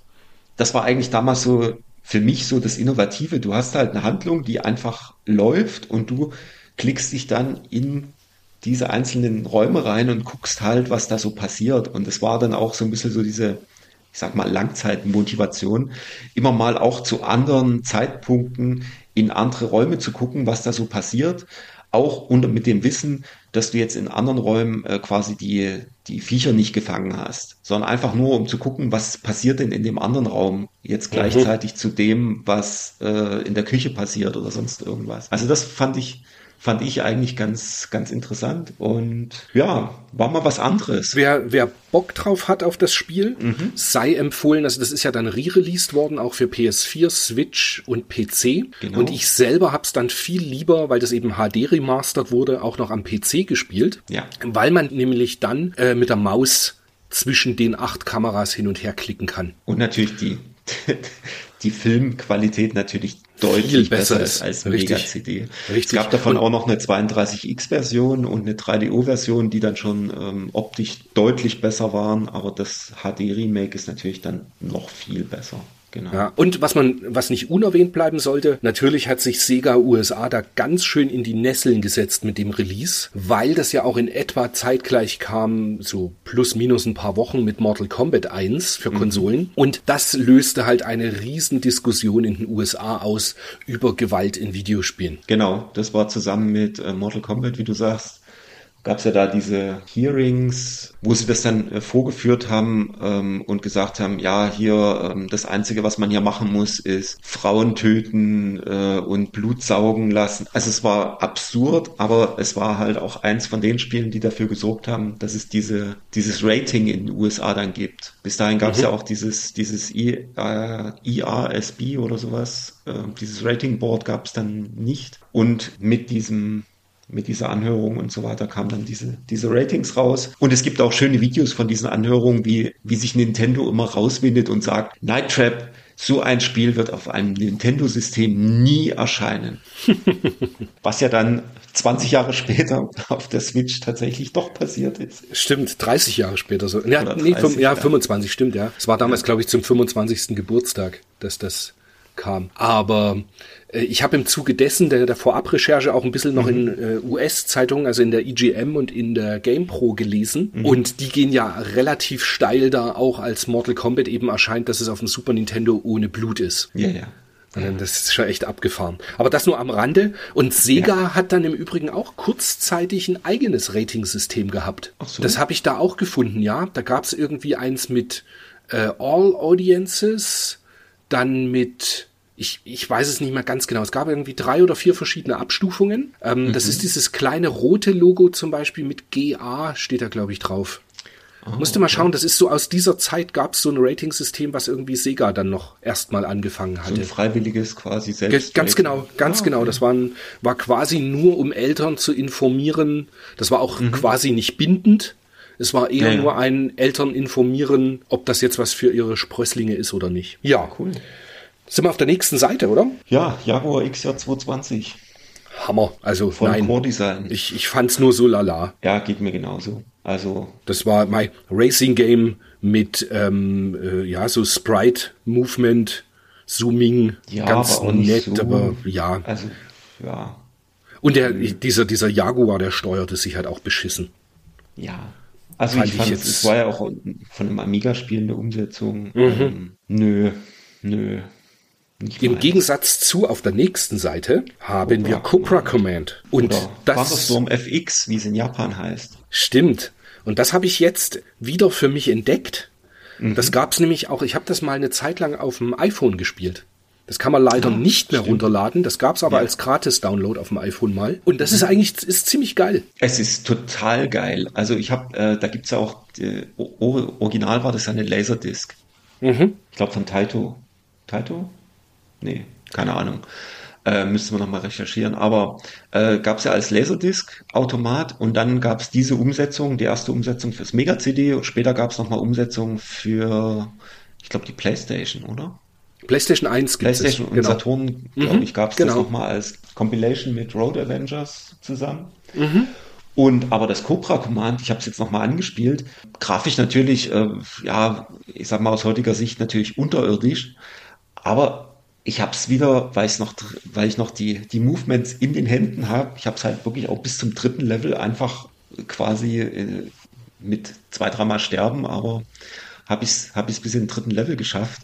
Und das ist so krass, dass ich das noch so so drin hatte. Und es macht halt eigentlich, es macht super Laune. Also ich fand's nach wie vor mega geil. Ja, ging mir schon auch so. Also ich hatte ja die Erfahrung nicht. Ich weiß noch, ich habe mhm. das damals gespielt, halt auch auf Mega CD bei dir wahrscheinlich oder mhm. mal genau, aber fand's so ja, so lala und bin nicht besonders weit gekommen und habe diesmal habe ich mir aber auf den den äh, Knopf, den Ballerknopf, habe ich mhm. mir Dauerfeuer gelegt. Mhm. Mhm. Und habe dann das einfach ist nicht überhitzt. Ne? genau. Und das hat mhm. super funktioniert und habe dann äh, ja mich da auch wild durch die Gegend geballert, bin allerdings nicht so weit gekommen wie du, habe aber meinen Spaß dabei gehabt. Das war schon wirklich cool. Kann man, kann man auch heute wirklich noch spielen. Weiß ja, nicht, ob es da eine also, modernere Umsetzung noch irgendwo jetzt gibt, in besserer Grafik. Wahrscheinlich ist PlayStation 1 und Saturn da eher das Optimalere, denke ich mal. Ja, es gibt auch einen Emulator für diese Laserdisc-Dinger. Ich glaube, das wäre dann auch noch ganz gut, aber. Ah, ist das bei dem Daphne-Emulator mit glaub, dabei? Bei dem Daphne was? ist das mit drin, genau. Ah, das muss ich mir mal genauer anschauen dann. Das okay. musst du mal gucken. Aber ja. ansonsten die Playstation und dieser Tonfassung sind, glaube ich, auch ganz gut. Und dann haben wir ein Schlusslicht. Den Arschbrenner. Also der, der Afterbrenner. genau, der Afterburner 3 auf. Mhm. Ich, ich fand es auch, also ich habe es kurz angespielt und konnte nicht glauben, was ich da gesehen habe. Also das Intro ist super. Also klar, so ein bisschen schön mhm. mit Sprachausgabe.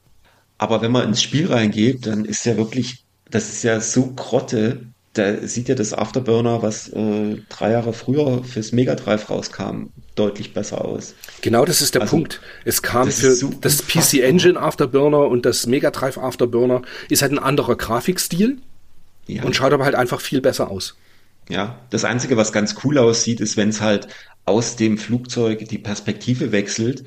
Aber ganz ehrlich, was sie sich dabei gedacht haben, weiß ich nicht. Und der Soundtrack ist ja auch so, äh, so, so jazzig irgendwie, so völlig unpassend für das Spiel. Richtig. Keine Komplett Ahnung. nicht also, passend, ja, fand ich auch. Ich musste jetzt gerade, wo ich drüber nachgedacht habe, wie, wie dieser Soundtrack ist, musste ich gerade an Deadly Premonition denken, weil da auch teilweise so, so dieser jazzige Soundtrack mit drin war. Aber für ein Ballerspiel völlig, völlig daneben. Also was sich da gedacht haben, ich habe keine Ahnung. Keine Ahnung. Ja, dann, ja, ja jetzt, jetzt verwirren wir die Hörer komplett. Wir springen wieder nach vorne. Und ja. zwar auf die Seite 18. Und genau. es kommt ein Gerät, also es wird ein Gerät, warte mal, Seite 18, ist das überhaupt richtig? Das sind wir ja, ja viel zu weit hinten. Ah doch, nee, stimmt, Seite 18. Wir sind auf der Seite 18. Das 3DO wird, das ich meine, eine der ersten Male präsentiert, oder? Also richtig präsentiert. Vorher war es immer nur irgendwie in den News und irgendwas. Aber hier wird's mal richtig präsentiert und ich fand's so lustig. Die, auf dieser Seite 18 sind halt unten Screenshots. Das ist mega. Und daneben steht Road Rash 3DO. Die Grafik wird nah an Spielfilmqualität sein. Und ich denke mir jetzt so im Nachhinein, geil. Einfach Fotos genommen und reingepackt und gesagt, äh, so wird es mal aussehen. Richtig, weil die Grafik, die du da siehst, das ja. ist halt PlayStation 4 Niveau. Ja, Genau. Also, ja.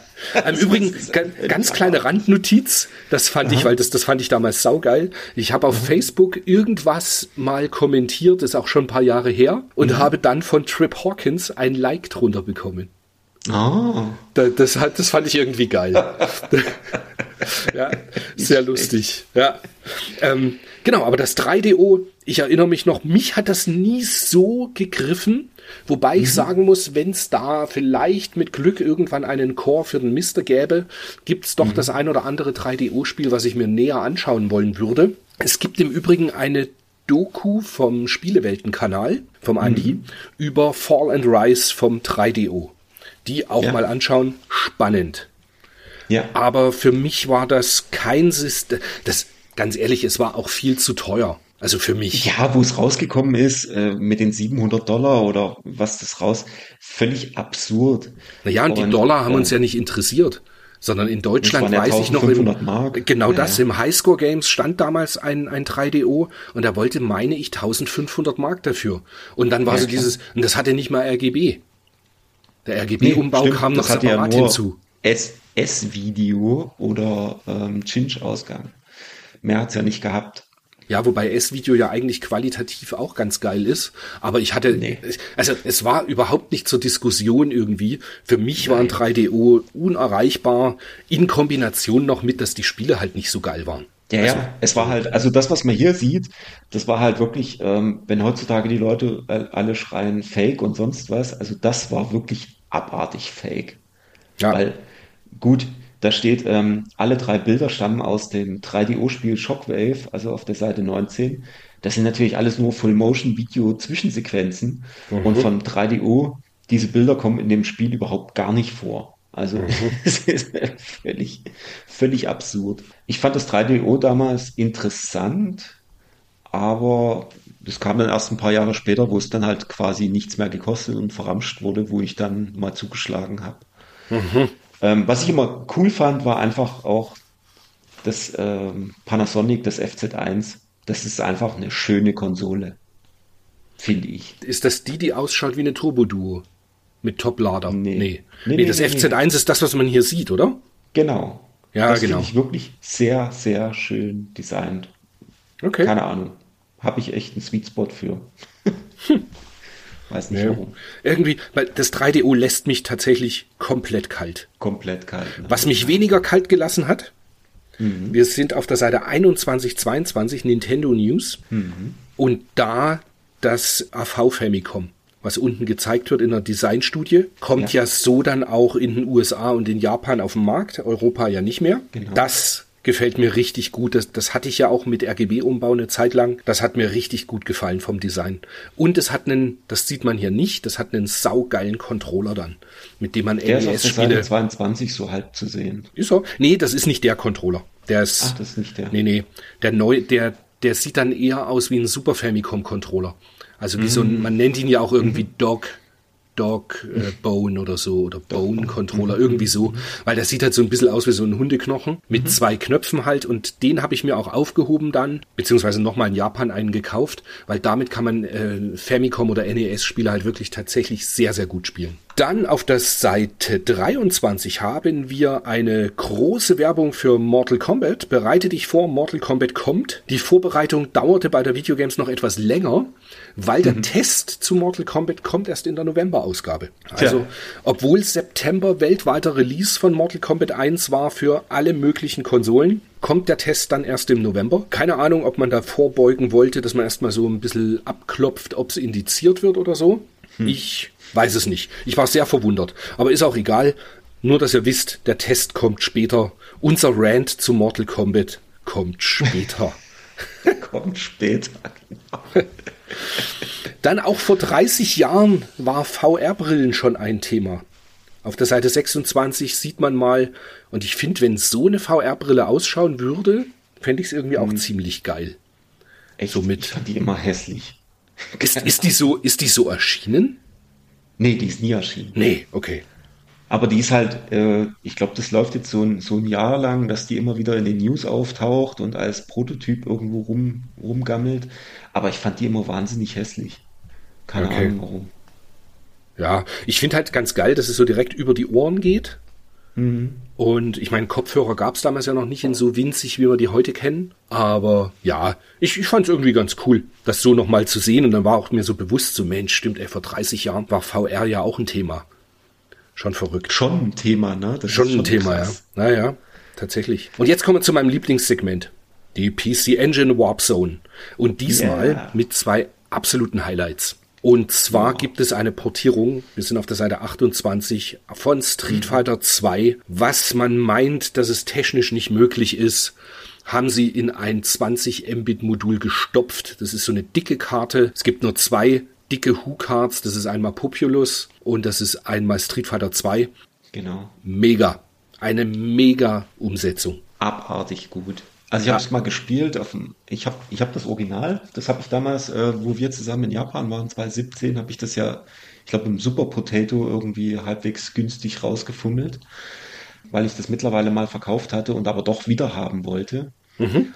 Jetzt auf den Mister eingestellt, den sechs, das Sechs-Button-Pad quasi eingestellt. Mhm. Und es spielt sich so unfassbar gut und sieht und klingt fast wie die Super Nintendo-Version, finde ich. Also. Ja, ja. Aber, also man, man merkt halt schon, dass gewisse Abstriche gemacht werden mussten, aber es ist, also die ganzen Animationen sind drin, die Farbpalette von der PC Engine ist halt auch saugeil. Die, ja. also ich finde halt, es sieht besser aus als die Mega Drive Variante. Auf jeden Fall. Und, Und es klingt auch besser als Mega Drive. Ja, da gab es dann Jahre später halt einen eine Fan-Patch hm. der das beim Mega Drive alles behoben hat. Aber ja. ja, also ich weiß noch, wir haben das damals ja auch, ich habe das recht zeitnah, na, zeitnah ist gelogen. Ich habe dann in München gewohnt, dass ich mein Street Fighter mhm. 2 bekam. Das habe ich vom Andreas Knauf gekauft. Ah. Ja. Und äh, ist auch wie eingebrannt, weil dann kam das Street Fighter 2 bei mir an und es fehlte die Anleitung. Oh. Und dann habe ich noch relativ lange mit dem Andreas hin und her irgendwie telefoniert, dass ich dann irgendwann auch noch die Anleitung bekam. Aber die, die oh. gab's dann. Was man heutzutage schnell per E-Mail oder Messenger klären mhm. würde, war damals ein mehrmaliges Telefonat. Aber dann kam mhm. irgendwann ein Brief und da war die Anleitung auch drin. Und ich war glücklich. Ja, also Street Fighter 2 PC Engine. Ich weiß nicht, ob man es heutzutage unbedingt auf der Engine spielen müsste, aber es ist ein Spiel, was man in der Sammlung haben kann, wenn man PC Engine mag. Das ist einfach ja. wirklich toll. Und zwingend natürlich mit sechs Button-Controller. Ja. Das also ist, das, äh, und es macht halt Spaß. Und ich hab, muss noch dazu sagen, ich habe erst die Engine-Fassung gespielt und dann das, was jetzt noch kommt, ähm, das äh, Street Fighter 2 Turbo für die für das Super Nintendo. Mm, okay. Und ich muss trotzdem sagen, also die Engine-Fassung, wenn du so ähm, Back-to-Back -back spielst, ist es trotzdem immer noch beeindruckend, was da rausgekommen ist. Also ich finde es nach wie vor ein unglaubliches, unglaubliches Ding. Und was ja auch cool ist, es ist ja die Champion Edition, was mhm. bedeutet, man kann auch die vier Endgegner spielen. Ja. Und man kann gegeneinander spielen. Also, also gegeneinander oh Gott, das war ja, jetzt ja. falsch, mit dem gleichen. Also du kannst beide, beide können Ryu nehmen oder beide können Ken nehmen oder was auch immer. Was, man kann Street Fighter 2 gegeneinander spielen. Wahnsinn.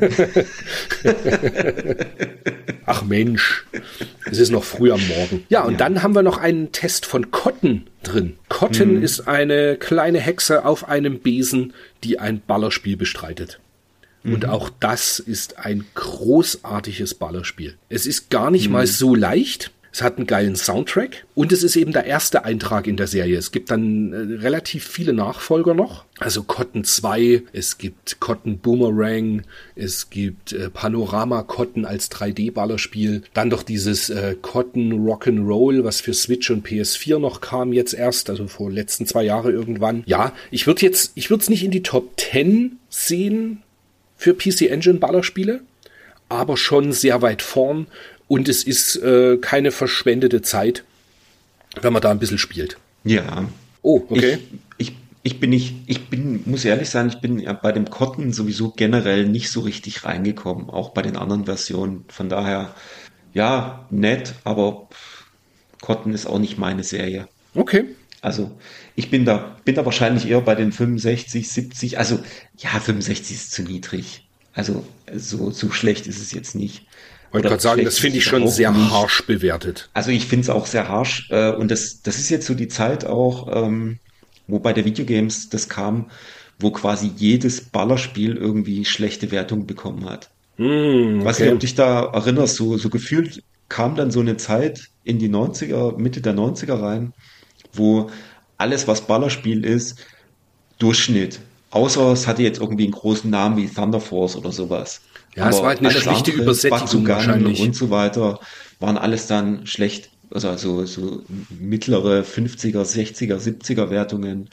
Äh, und das kommt hier meiner Meinung nach auch schon, schon ein bisschen durch. Mhm. Ja. ja also ich bin jetzt kein, ich bin jetzt halt nicht der größte Cotton-Fan.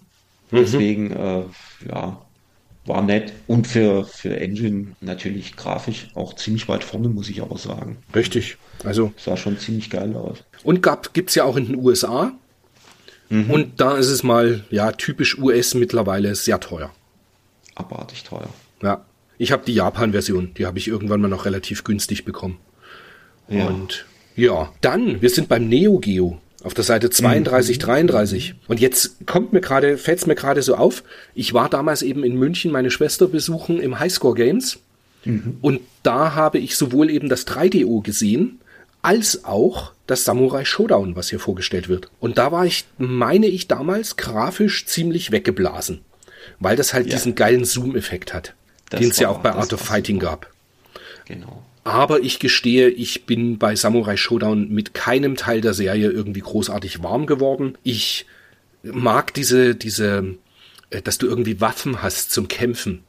Mhm. Das brauche ich irgendwie nicht. Das ist irgendwie nichts, was mir so, ja. Ne, es hatte ja noch dann, gerade durch die Waffen hat es ja dann auch noch diesen, ähm, diesen Blutbonus. Stimmt. Weil ja dann natürlich immer äh, Pixelblut rumgespritzt ist, was glaube ich dann in den europäischen Versionen entweder nicht mehr da war oder durchsichtig oder sowas, so ähnlich wie bei Mortal Kombat dann. Wer kennt es nicht, wenn man einen Dolch in den Bauch gerammt kriegt, dann fängt Dass man, schon mal schwitzt. an. Da wollte ich gerade sagen, dann fängt man schon mal an zu schwitzen.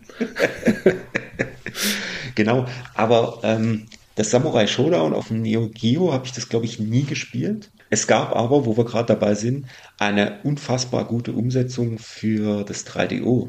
Ah. Und auf dem 3DO habe ich das Samurai Showdown sehr viel gespielt damals. Okay. Also das hat, das hat schon, das hat mich sehr gebockt. Das hat sich auch super gespielt. Ich glaube, das fiel auch in die Bundeswehrzeit, wo wir dann viel 3DO gespielt hatten. Und dann halt natürlich gegeneinander hat es immer sehr viel Spaß gemacht. Also ich kann jetzt zur Neo Geo Fassung tatsächlich sehr wenig sagen, aber die 3DO Umsetzung war super. Das hat immer riesen Spaß gemacht. Okay. Schön große Sprites auch und wie du sagst, Zoom-Effekte und Blut und alles war natürlich damals alles wichtig. Super Spiel. Ist geil, gell? dass man das damals so mit im zarten Alter von 16 bis 20 fand man das irgendwie alles voll wichtig. Voll wichtig. Blut und äh, Gewalt. Und jetzt guckt man sich so an und denkt so, oh Gott, echt? Äh, herrlich. Schon ein bisschen albern, ne? Ja, ja al albern ist der richtige Ausdruck, genau. Ein bisschen albern. Ja, sehr geil. Jetzt machen wir einen Riesensprung wieder nach vorne und sind auf der Seite 50. Mhm. Und das können wir eigentlich relativ schnell abhaken. Jeder, der uns kennt, weiß, Super Bomberman, wir sind Fans sowohl vom Bomberman auf PC Engine, jeder Teil, als auch dann endlich erscheint eben Super Bomberman für Super Nintendo. Ja, Wobei wir das, glaube ich, auf dem Super Nintendo nie gespielt haben. Oder? Nee, da, da habe ich es ähm, mit dem Sebastian äh, öfter jetzt gespielt. Also was heißt öfter? Ah, jetzt, der hat eine, ja. der hat Aber eine Party früher. irgendwann gemacht. Genau, und da haben wir dann Super Bomberman noch in der Nacht, in der Nacht mit, mit ein paar Ja. Bier im Gesicht gespielt. Kann man auch immer wieder mal machen. Ich hoffe ja immer noch, dass wir es äh, jetzt wieder die alte Leier, dass wir es schaffen, dieses Online-Bomberman mal zu spielen. Da hätte ich richtig Bock drauf. Aber Ist ja bisher grandios gescheitert. leider. grandios, grandios. Ja, Aber was ich noch sagen wollte, Bomberman spielt man einfach auf dem Saturn zu zehnt. Punkt. Ja, das ist schon richtig. Das stimmt. Das stimmt. Und, aber die 90 Prozent für Super Nintendo sind absolut gerechtfertigt. Ja, natürlich. Ähm, ja, was lustig ist, sie machen irgendwie, ich sehe das gerade hier, ähm, sie machen auf Seite 50 den Super Bomberman Test. Und dann kommen ganz viele graue Seiten. Also einen Test haben sie vorne noch rangeklatscht. Und dann geht's nämlich erst weiter auf Seite 81. In der Hoffnung, dass du mir jetzt nicht sagst, dass dazwischen noch irgendwas ist. Nein, ist nichts. Ist nichts, gell? Nein. Weil ich habe also jetzt äh, Leserpost und so würde ich sagen, aufgrund der Länge des Podcasts, Ja. ich habe sie auch diesmal nicht gelesen, ich bin ganz ehrlich. Ich habe mich auf die, die Spiele fokussiert, weil äh, es jagt ja ein Highlight das nächste, weil nach Super Bomberman kommt Super Turrican. Und da kommt vom Wolfgang jetzt eine schöne Geschichte vom Dynatex und äh, signierten Ja. Modulen. Genau, vom Dynatex. Ich hatte es vorhin schon kurz erwähnt. Äh, Im Sommer 93 war ich äh, ein oder äh, zwei Wochen, glaube ich, bei meiner Oma. Und es ergab sich, dass der Dynatex in Essen eröffnet wurde und ähm, kurz nach der Eröffnung oder zur Eröffnung, ich weiß es nicht mehr genau, gab es einen großen Event und Factor 5 stellten Super Turrican vor. Und da bin ich natürlich, habe ich mich nicht lumpen lassen, bin natürlich hingefahren, schön mit der Bahn. Dann dahin gelaufen, habe mir das alles angeguckt und habe mir dann dort ein neues Super Turrican US gekauft und habe das von allen Anwesenden unterschreiben lassen. Der Chris Hülsbeck war nicht da, deswegen fehlt seine Unterschrift. Die müsste ich mir vielleicht irgendwann mal nochmal holen, aber ich habe halt immer das Modul nicht dabei. Kannst du mir nächstes Jahr auf die Gamescom mitgeben? Ja, kann man mal gucken. Auf der Gamescom ist er ja fast immer. Das war wirklich sehr, sehr cool, dort im Sommer 93 die Leute zu sehen und dann tatsächlich dieses neue Modul, das neue Spiel komplett signiert mitzunehmen. Steht auch schön bei mir im Regal. Und das Super Turrican, äh, wo ich dann wieder äh, zu Hause war und du wieder aus dem, aus deinem Arbeitsurlaub wieder zurück warst, weiß ich noch, ich weiß nicht, ob du da gerade wiederkamst. Wir haben auf jeden Fall die ganze Nacht Super Turrican und äh, Top Gear war das, glaube ich, damals gespielt. Richtig. Das ist auch meine Erinnerung an Super Turrican. Dass wir, Ja. ich, ich bin, ja, ja, ich bin wiedergekommen. Wir, wir haben telefoniert, haben gesagt, ach komm, lass uns treffen. Dann bin ich von, von damals Mittelbach zu dir gefahren und wir haben die ganze Nacht, das haben wir irgendwann schon mal erzählt, die ganze Nacht, jetzt wird's schmutzig, die, die ganze Nacht Super Turrican gespielt, haben ähm, dieses eine Comanche auf dem PC, meine ich, auch gespielt Oh, ja, stimmt. und Top Gear. Das war ja, Ja. Ganz, ganz groß. Und wenn ich jetzt dann den Test dazu, also ich, ich zitiere mal kurz den Jan Barisch. Ja. Und ich kann tatsächlich, entweder sie haben eine, eine Vorabversion gespielt oder ich kann es halt nicht ganz für ernst nehmen. Also ich zitiere mal. Gleich vorneweg. Super Turrican hinterlässt bei mir einen seltsamen Nachgeschmack. Ich werde den Eindruck nicht los, als sei das Spiel hingeschludert worden. Ich glaube kaum, dass die Jungs von Factor 5 viel Zeit zum Probespielen investiert haben. Sorry, tut mir leid. Das stimmt halt schlicht nicht. Ja. Ich finde es weder hakelig noch hingeschludert, im Gegenteil, in einem 4-Mbit-Modul, was uns zwar damals ist nicht, ja das ja, das, das hat uns zwar damals nicht interessiert, weil wir es gar nicht wussten, aber in ein 4-Mbit-Modul so einen Umfang reinzuquetschen, einen Soundtrack, den man heute noch im Ohr hat, also, ja, Super Turrican ist schlicht Action-Referenz auf dem Super Famicom. Super Nintendo. Ja, also ich meine, was sind, was sind 4 Megabit nochmal? 512 Kilobyte. Naja, es war winzig. Abartig. Ja. Abartig. Und das lag ja daran, weil der, der äh, Vertrieb, wie hießen die, Seiko, sei, ah, ich weiß nicht mehr. Egal. Nee, das war doch äh, Laguna, oder? Nee. In Deutschland, ja, aber in den USA, ja. in den USA, der Seiko, Publisher, ja. genau, die haben damals gesagt, wir können nur ein 4 Mbit Modul produzieren. Ah. Und deswegen wurde dann ja auch ein Level irgendwie äh, geändert, Ja. weil das, das ursprüngliche Release war wohl 5 Mbit groß, hat mal der Julian Eggebrecht in irgendeinem Podcast okay. erzählt. Und dann haben sie das halt runtergedampft und dann hat's halt in 4 Mbit reingepasst. Aber ja, unsere Hörer werden Super Turrican kennen oder zumindest Turrican. Man muss es gespielt haben, fertig. Heutzutage ja Also auch, bin- das ist auf der Switch Genau. Compilation mit drauf, gell? Ich bin, ich bin immer noch der Meinung, äh, das Super Turrican ist super gealtert. Man muss sagen, ich habe es jetzt, wo ich es jetzt nochmal angespielt habe, wir haben das ja, ich habe das ja damals zigmal durchgespielt und die Musik, die Musik ist nach wie vor abartig gut. Es ist hammergeil, was da rauskommt. Vom Spiel her, ja, es gibt viele, ich sag mal, unfaire Stellen, wo du lange oder wo der Spielfluss auch ein bisschen, meiner Meinung nach, ein bisschen hängt weil du viel, es gibt so einzelne Gegner, wo du lange stehen bleiben musst, um die wegzu, wegzuballern. Und das jetzt so im, im, im nochmal spielen, hat mich das ein bisschen genervt, dass es halt nicht vorangeht. So, so völlig, so ein bisschen so, ja, warum setzt man da jetzt den, den Typen dahin, dass es hier, dass ich hier wieder zehn Sekunden warten muss, bis der weg ist. Aber gut, geschenkt. Grafisch super geil.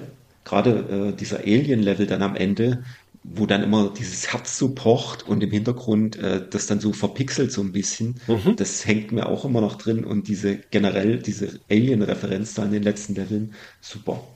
Also mega geiles Spiel. Also Ich persönlich äh, sage, die 76 Prozent sind eine 86. ja.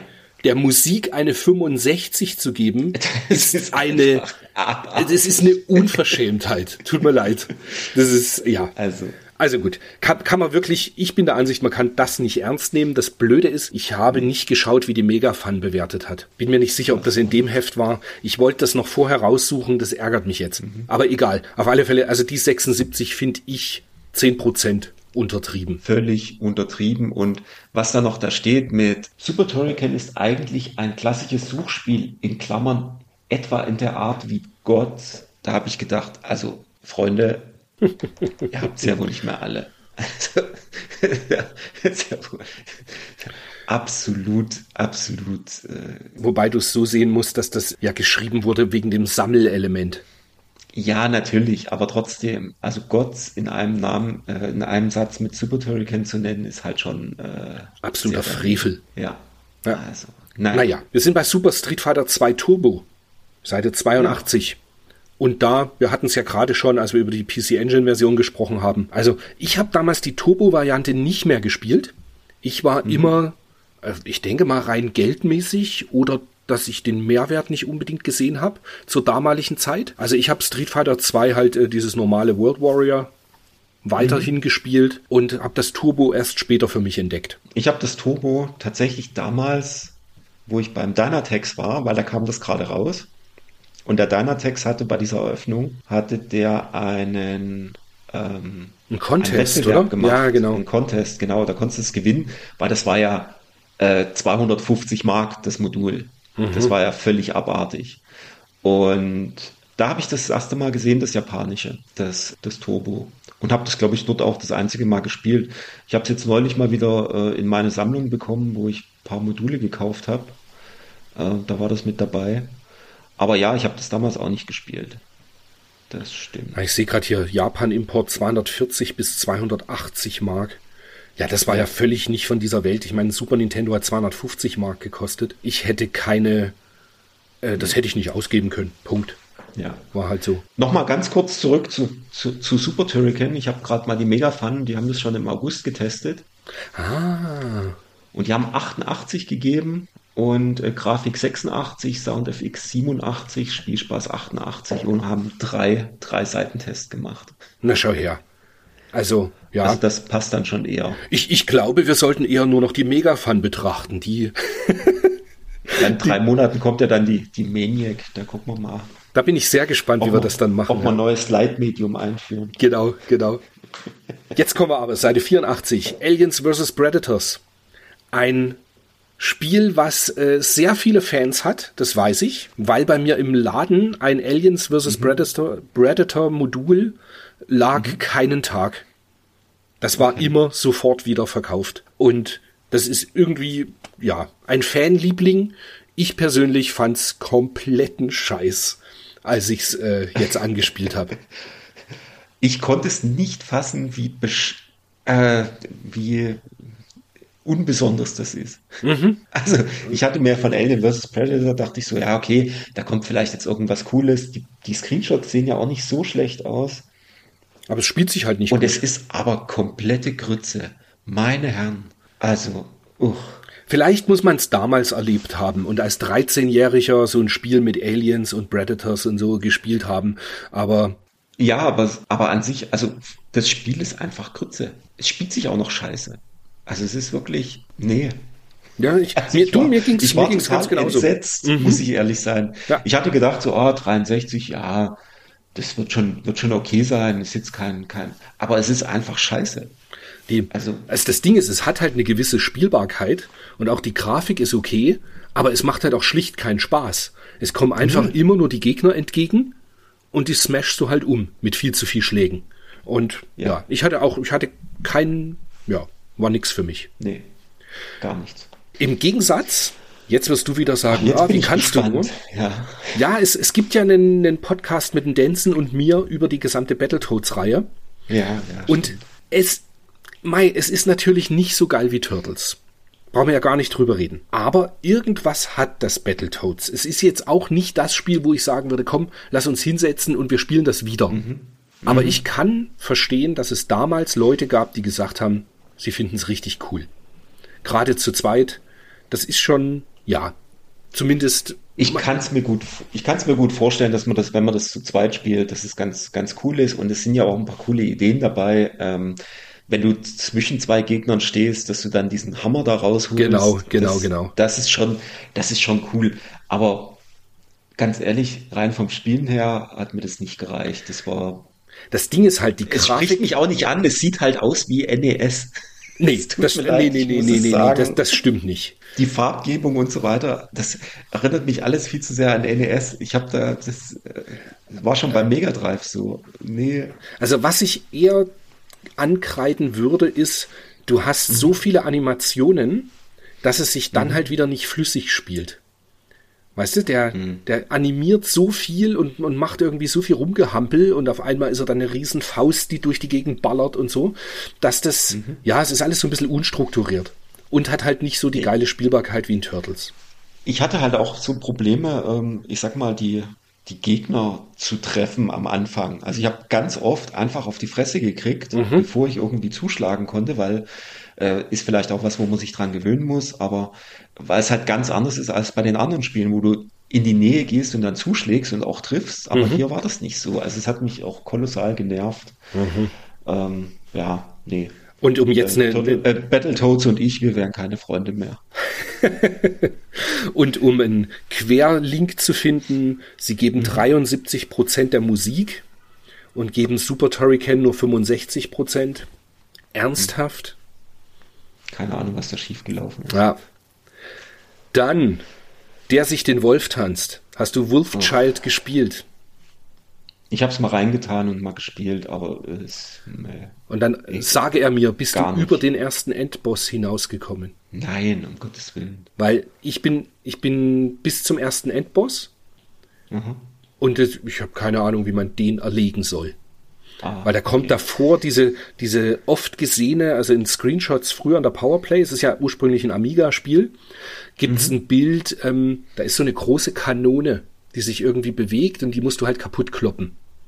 Mhm. Und wenn du diese große Kanone kaputt gekloppt hast, hast du, zumindest ich, hatte nur noch mhm. zwei oder drei Lebensbalken und dann mhm. kommt der Endgegner. Ja. Und ich habe den einfach nicht, der hat einen schönen Zoom-Effekt, der kommt also so von ganz hinten angezoomt nach vorne, ist irgendwie wie so ein Vogel, äh, mhm. macht dann irgendwie so, so, so Feuerflammengedöns und dann kannst du gegen ihn kämpfen. Und das habe ich schlicht überhaupt nicht auf die Reihe bekommen. Aber mei, die erste Stage schaut aus, wie ein Amiga-Spiel ausschaut. Irgendwie nett, bisschen holprig. Gar kein Spiel, was man irgendwie haben muss. Ich denke, das siehst du auch so. Ja. Korrekt. Und ich habe es trotzdem fürs Mega-CD, weil da ein Wackelcover drauf ist, oder japanisch. Ähm, aber ja, anderen Grund gibt es für mich nicht. Ich wollte gerade sagen, ja, okay. aber jetzt kommen wir noch mal zu einem Highlight. Biometal. Biometal auf Super Nintendo. Und ich habe mich gestern Abend mal wieder ein bisschen näher damit beschäftigt. Und wenn man mhm. das tut, kommt man tatsächlich auch mal wieder bis Level 5. das ist ganz schön schwer, aber ich hatte vielleicht einen guten Fluss. Und es ist geil. Also es ist ein Horizontal-Shooter mit in Europa und USA mit Soundtrack von Two Unlimited. Furchtbar. Ja. Wolfgang tanzt. Und auch, und auch äh, zumindest in, äh, in PAL auch ein unschöneres Titelbild, meiner Meinung nach. Das weiß ich gar nicht. Keine Ahnung. Ich habe die US-Version mir gestern angeschaut.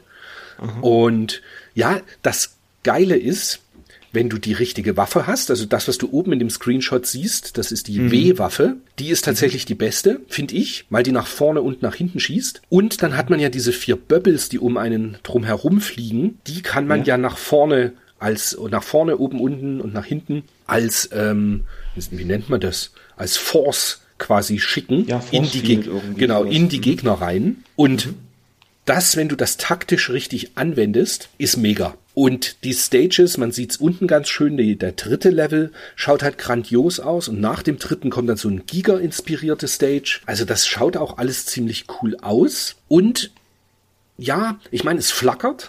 Es flackert wie Sau. Ruckelt, ruckelt dafür aber nicht.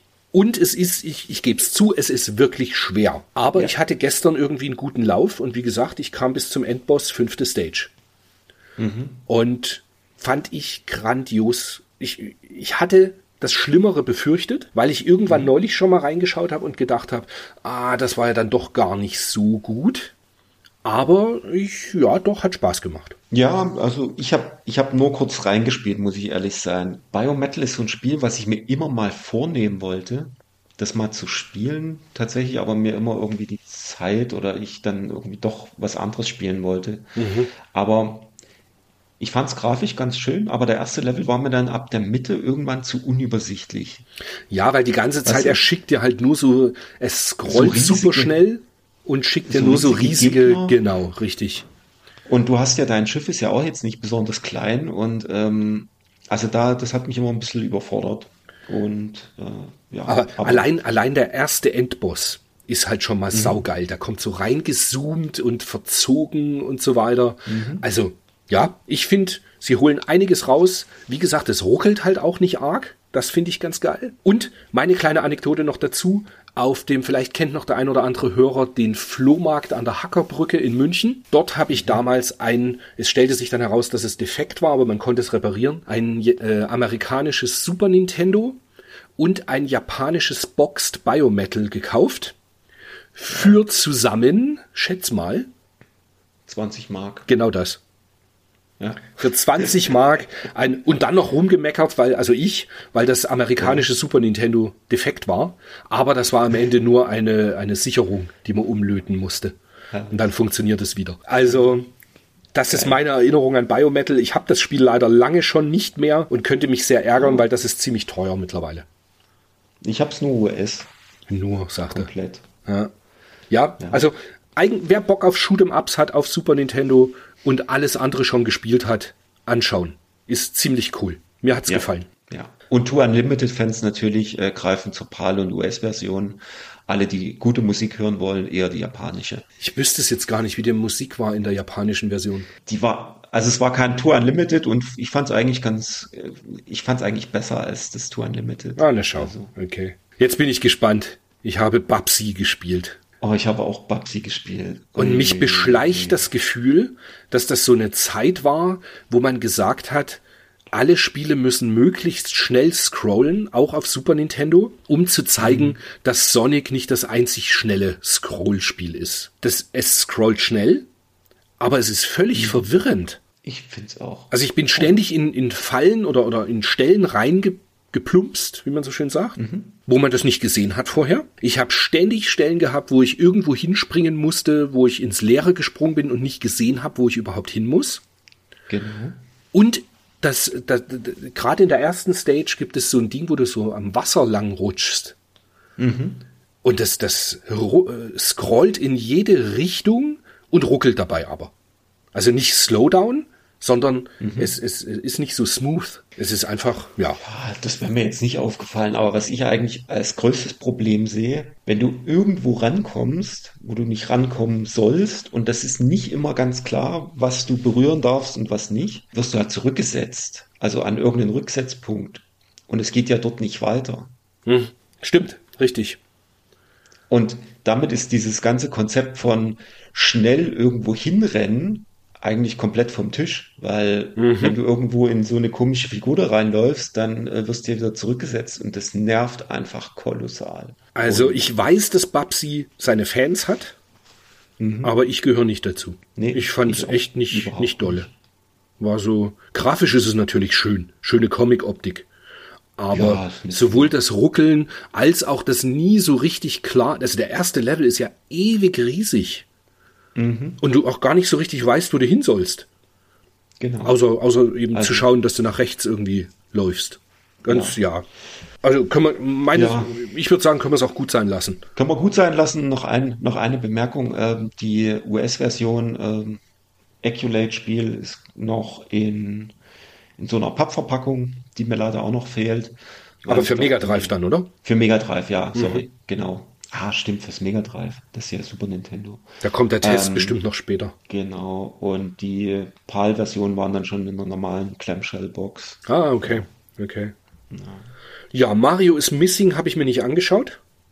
Das war bei mir auch Missing. Weil, ja, Lernsoftware im, im weitesten Sinne, glaube ich, gell? Das habe ich mir nicht weiter ja. angeschaut. Shadowrun war mir völlig klar, ich weiß noch, ich habe das äh, damals gespielt, als es rauskam, aber auch mhm. nur angeschaut und bin da nie reingekommen. Das war irgendwie nichts für mich. Und ich weiß, dass es aber sehr, sehr gut sein soll. Aber ich habe das deutsche ROM, das, das gab es ja tatsächlich auch komplett übersetzt auf Deutsch. Okay. Ich habe das deutsche ROM mal angespielt und bin sogar bis dahin gekommen, wo ich mir eine Pistole gesucht habe. Mhm. Also ich habe tatsächlich da sogar ein bisschen eine halbe Stunde gespielt, weil atmosphärisch ist das richtig geil. Ja, ist halt so Blade Runner-Style, gell? Das ist wirklich richtig, richtig geil und ähm, lässt sich auch ganz gut spielen. Äh, ja, wenn du ein bisschen in die Steuerung reinkommst. Ich glaube, ein Kumpel von uns, der hat es, der hat es wirklich durchgespielt. Der hängt da echt drin. Ja, ich, ich kann mir vorstellen, dass wenn man eben so auf Blade Runner total steht und mhm. dieses Cyberpunk-Zeug und so, dass man da richtig reinkippen kann und dann quasi auch über die Unzulänglichkeiten, die das Spiel irgendwo hat, eben dann hinweg sieht und einfach ja. sich denkt, ach, weiterspielen, weil die Story ist halt geil und so. Mhm. Aber vielleicht ist es auch so ein Ding, wenn das damals mein einziges Spiel gewesen wäre, ja, dass man dann das eben mehr spielt. Aber so jetzt, heutzutage, es hält halt irgendwie dem Zahn der Zeit nicht so stand. Aber wie gesagt, es ist atmosphärisch sehr cool. Mhm. Wer Bock drauf hat, auf jeden Fall äh, mal reinschauen. Ist ähm, auch die Action mit rumballern, ähm, das funktioniert ganz gut. Mhm. Ähm, ja, auf jeden Fall ein geiles Ding. Ja, dann sind wir auf Seite 92. Mhm. GP1. Ich habe es mir, GP1 ist ein Motorradrennen mit ganz schicken Mode 7 Effekt. Ich habe es mir einmal kurz angeschaut, fand es ganz nett, aber jetzt nichts, was ich heutzutage noch spielen würde. Weiß nicht, wie es dir geht. Mhm. Naja. Nee, ich habe da nicht reingeguckt. Ich habe aber bei Super Offroad reingeguckt. Mhm, was ja komplett heißt Super Offroad The Bar, ja. Ja, das ist nämlich äh, nicht das Super Offroad, ähm, was wir normalerweise kennen, sondern das ist der Nachfolger, quasi Nachfolger in 3D. Genau.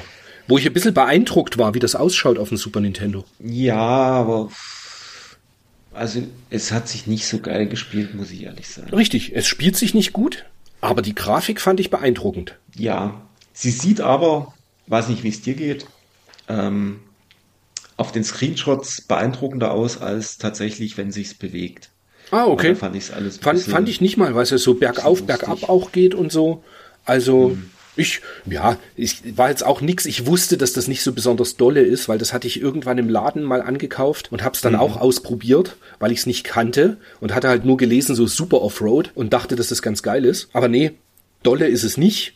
Aber äh, wie gesagt, ja, grafisch fand ich es halt ein bisschen beeindruckend.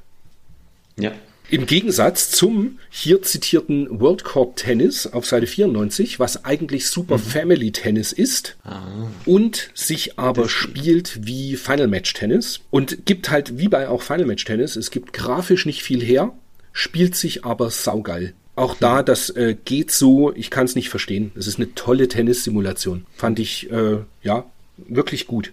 Hab's halt auch nur einmal fünf Runden gespielt, aber ja. Ich fand's geil.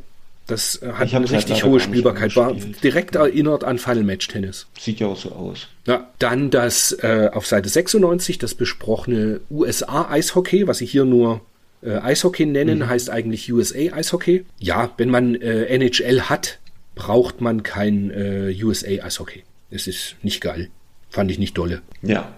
War nix. Weg damit. Ja, dann, ähm, das haben wir ja vor uns erst festgestellt, auf Seite, wo sind wir denn? Seite 97. Das Violent Sniper heißt auch nicht Violent Sniper, sondern, sondern es heißt nur Hyper V-Ball. Äh, ich habe es nicht angespielt. Mhm. Ähm, ich weiß nur, dass es ein V-Ball auch auf PC Engine gibt, aber ich kann dazu gar nichts sagen. Ich denke nicht, dass es so eine so dolle sein wird. Nee, das ist, die gibt's auch fürs Mega Drive, glaube ich. Das war auch schon in den Powerplays damals noch 91 oder sowas. Und da gab es eigentlich genau exakt diesen Screenshot. Mhm. Ja, komisch irgendwie. Naja. Sprechen wir über richtig geniale Spiele. Seite 98, ja. Rocket Knight Adventure. Also Konami in absoluter Hochform. Plattformer, man spielt ein kleines Schwein, den Rocket Knight, der, ich glaube, der heißt Sparkster, gell? Genau, weil es heißt ja dann, genau ja, eine kolossale Mischung aus riesigen Endbossen, geiler Spielbarkeit, horizontal Shoot'em Up, viele Plattform-Szenarien. Unfassbar geil. Wahnsinnig viele Ideen, ziemlich schwer. Ich fand's schwer. Mhm. Ähm, ja, und wer, wer da Bock drauf hat, bei nerdpodcast.de habe ich da auch eine Folge gemacht über Retro-Perlen und da gehe ich genauer auch auf Rocket Knight Adventures ein. Ähm, bekommt ein Super mit 83 Prozent. Ich finde auch da kolossal unterbewertet. Das Super ist absolut verständlich, ist aber für mich eigentlich ein absoluter 90er-Kandidat. Das Spiel sprüht vor Spielwitz und Spielbarkeit. Es ist grandios gut. Ja, wenn man sich erstmal an diese, an diesen, ähm, an diesen Raketensprung quasi äh, äh, gewöhnt hat, mhm. wie der funktioniert, dann geht es eigentlich recht, recht gut von der Hand, die Steuerung. Witzig ist es natürlich von vorne bis hinten. Ja. Und hat halt diesen, diesen Konami-Charme, wobei gerade so dieses, dieses Mecha-Design oder so, also dieses, dass da so diese mechanischen Gegner kommen, mhm. das, ähm, das, da bin ich nie so richtig warm damit geworden. Auch, das gibt's ja auch dann bei äh, Contra und so weiter, gerade die Mega Drive-Umsetzung. Da, ja, grafisch einfach da, also von diesen, von diesen Gegnern her, das finde ich ein bisschen, bisschen passt mir nicht so richtig. Aber Spielbarkeit super. Aber zum Beispiel auf Seite 98 dieser Flammen-Screenshot, das ist halt einfach ja, so eine geile Idee, dass du immer die äh, in der Lava spiegeln sich quasi die Plattformen, auf der auf die du springen ja. kannst und dein eigentliches ja, so Helden gibt's ja bei Castlevania ja auch. genau und dein eigentliches Heldensprite wird halt versteckt. Das ist ja. genial gut. Es ist wirklich Leute, wer das noch nicht gespielt hat, ihr habt einen Mega Drive, holt euch Rocket Knight Adventures. Auf jeden Fall. Ganz, ganz geil. Dann sind wir auf Seite 100. Der Dizzy. Hm. Und das heißt eigentlich Fantastic Dizzy, glaube ich. Ja. Und Fantastic Dizzy. Ja, ich, ja, nett, nettes Jump'n'Run irgendwie, aber mich hat es jetzt nicht so gebockt. Also ich bin gestern bei Rocket Knight Adventures, obwohl ich das kannte, viel länger hängen geblieben als bei dem kleinen Ei. Ja, das, da entspannt sich ja dann auch eine, eine, eine ewig große äh, Franchise quasi. Da gibt es ja zig Spiele von dem DC. Ja, ja, und die gibt es ja auch. Also das ist ja später noch. Äh, von Codemasters, gell? Mhm. Und das ist ja heutzutage auch noch, also die, die Programmierer von damals, die sind ja auch heute noch aktiv. Jetzt nicht zwingend bei Codemaster, ich glaube, da sind die nicht mehr dabei, mhm. aber da gibt es ja auch für den ZX-Spektrum gab es Umsetzungen und C64 und ewig viel. Mhm. Das ist, ich glaube, es gibt sogar in, äh, bei Fusion Books oder so gibt es, glaube ich, ein eigenes Buch über Dizzy. Also das ist ganz, ja, das ist relativ populär in England. Aber mich hat es nicht so gekickt, bin ich ganz ehrlich. Nö. Im Gegensatz zum Snow Bros. Snow Bros auf Mega Drive, ich bin direkt hängen geblieben. Ein Klassiker von Toaplan, den man echt gespielt haben kann. Man rollt immer, äh, äh man, man, man spielt einen kleinen Schneemann und der rollt mhm. seine Gegner in, in äh, Schneebälle ein. Nö, der rollt die doch nicht ein. Du musst, die, du musst die Gegner mit Schneebällen bewerfen und dann wird eine Schneekugel draus. Ah, stimmt, so war's. Ja, genau, so war's. Aber es war dann immer so ein Schneeball, den man halt durch die Gegend rollen konnte. Ja. Yeah. Genau. Und das war, ja, Ich, ich denke, ich habe die ganze Zeit beim Spielen gedacht, wie geil muss das sein, wenn man es zu zweit spielt. Hab dann, Ja, hab dann, stimmt. hab dann leise geweint, dass du nicht da Aber warst. du warst nicht da. Genau. Und ja, so habe ich es halt alleine gespielt, habe aber meinen Spaß dabei gehabt. Das war schon wirklich ziemlich cool. Ja, leider sehr teuer. Das ist richtig teuer mittlerweile, das stimmt. Was ich mir nicht angeschaut habe, obwohl es halt ein richtig schön schlechter Test ist, ist Ball Jacks. Sagt mir gar nichts. Hätte ich vielleicht mal reinschauen sollen. Ich sehe immer das Cover vor mir. Das ist so ganz komisch mit irgendwie halt mit so einer Kugel irgendwie. Ich habe es mal eingeschaltet und habe es sofort wieder ausgemacht, weil ich keine Ahnung habe, was ich machen muss. Irgendwie schiebst du da von links nach rechts irgendwie Kugeln und der andere kann die auffangen oder auch nicht auffangen und ich habe auch nicht verstanden, was das Ziel des Spiels ist und hat dann auch keinen Bock, mich länger damit zu beschäftigen. Und tschüss. Ähm, Ultimate Soccer, ich kenne dich, wirst du dir auch nicht angeschaut haben. Habe ich mir auch nicht angeschaut, ähm, war damals so ein Ding, haben alle gesagt, spielt sich super, da ich aber ja ein riesen Fußballfan bin, nicht? Nee, keine Ahnung. Okay. Hier steht noch mit Abstand beste Fußballsimulation fürs Mega Drive. Ich glaube, das hatte sich dann mit FIFA Soccer später schnell erledigt. Ja, FIFA war dann, das ging ja relativ schnell und FIFA war die Referenz. Ja, Ja. genau. Na, das Formula One. Formula One Mhm. von Domark. Ähm, sehr schnell, sehr schön, äh, mit ein paar Polygonen. Ähm, für die damalige Zeit äh, ein super Rennspiel. Also das ließ, lässt sich auch heute noch, ich sag mal, im, im Kontext der Zeit gut spielen. Also das war, das war wirklich cool. Das ist irgendwie so krass. Ich komme in diese Spiele nicht mehr rein, wenn ich sie damals nicht gespielt habe. Weißt du? Ich hatte es damals ausgeliehen, glaube ich mal, übers Wochenende, weil es mich damals, äh, weil ich es geil fand. Also ich, Rennspiele fand ich ja schon immer cool. Und ähm, da hatte ich auch das Gefühl, dass, weißt du, bei, bei manchen Sachen wie Super Monaco Grand Prix, da kommt dann die Kurve einfach und ist da und du musst irgendwie, du kannst nicht so richtig reagieren. Es ist immer so, du musst es auswendig lernen, okay, da kommt die Kurve, ich muss volle Kanne links reinhauen. Und hier hatte das so ein bisschen, das hat sich besser, viel besser gespielt und du konntest auch recht weit, das sieht man auf dem Screen auf 105, unten in der Mitte, du konntest auch recht weit schon die Strecke tatsächlich noch sehen. Das fand ich auch ziemlich cool, wenn du so einen Berg Ah, okay. bist. Aber wie du es gerade sagst, also, dass das bei Formula One nicht so ist, so ist es bei diesem GP1, was wir vor uns auf Super Famicom hatten. Du musst das auswendig lernen. Ja. Ich habe das gemerkt, ich bin die erste Runde gefahren, dann bin ich überall dagegen gedonnert und dann ist die zweite Runde war schon viel besser, weil ich genau wusste, wann immer die Kurven kommen und wie man die einzuschätzen hat. ja. Ja. Also, Ich würde sagen, nachdem wir die letzten Male immer über Superman gesprochen haben, die Tests für Mega Drive und Master System, die den klemmen wir uns. Genau. Genau. Auch das Rackets Rivals auf NES, schon wieder Tennis, ich habe es nicht gespielt. Nö. Auch den Dizzy habe ich mir nicht angeschaut auf dem NES. Da habe ich irgendwie diesen Screenshot gesehen und habe gedacht, nee. Das, Nee, komm. ja, das gleiche gilt für den Dr. Franken 2 auf dem Gameboy. Das hat mich auch null interessiert. Baby T-Rex habe ich ganz kurz mal reingeschaut auf Seite 110, das besprochene Jump'n'Run für den Gameboy. Mai. Solide hätte ich aber damals auch nicht gespielt. Das weiß ich nicht. Das war einfach Ja. nix. Nicht, dass es spannend war. Und jetzt kommen wir zu einem Test. Da wird jetzt jeder sagen, ja, spinnen denn die, dass sie es nicht weiter gespielt haben? Weil auf Seite 112 wird Mystic Quest besprochen.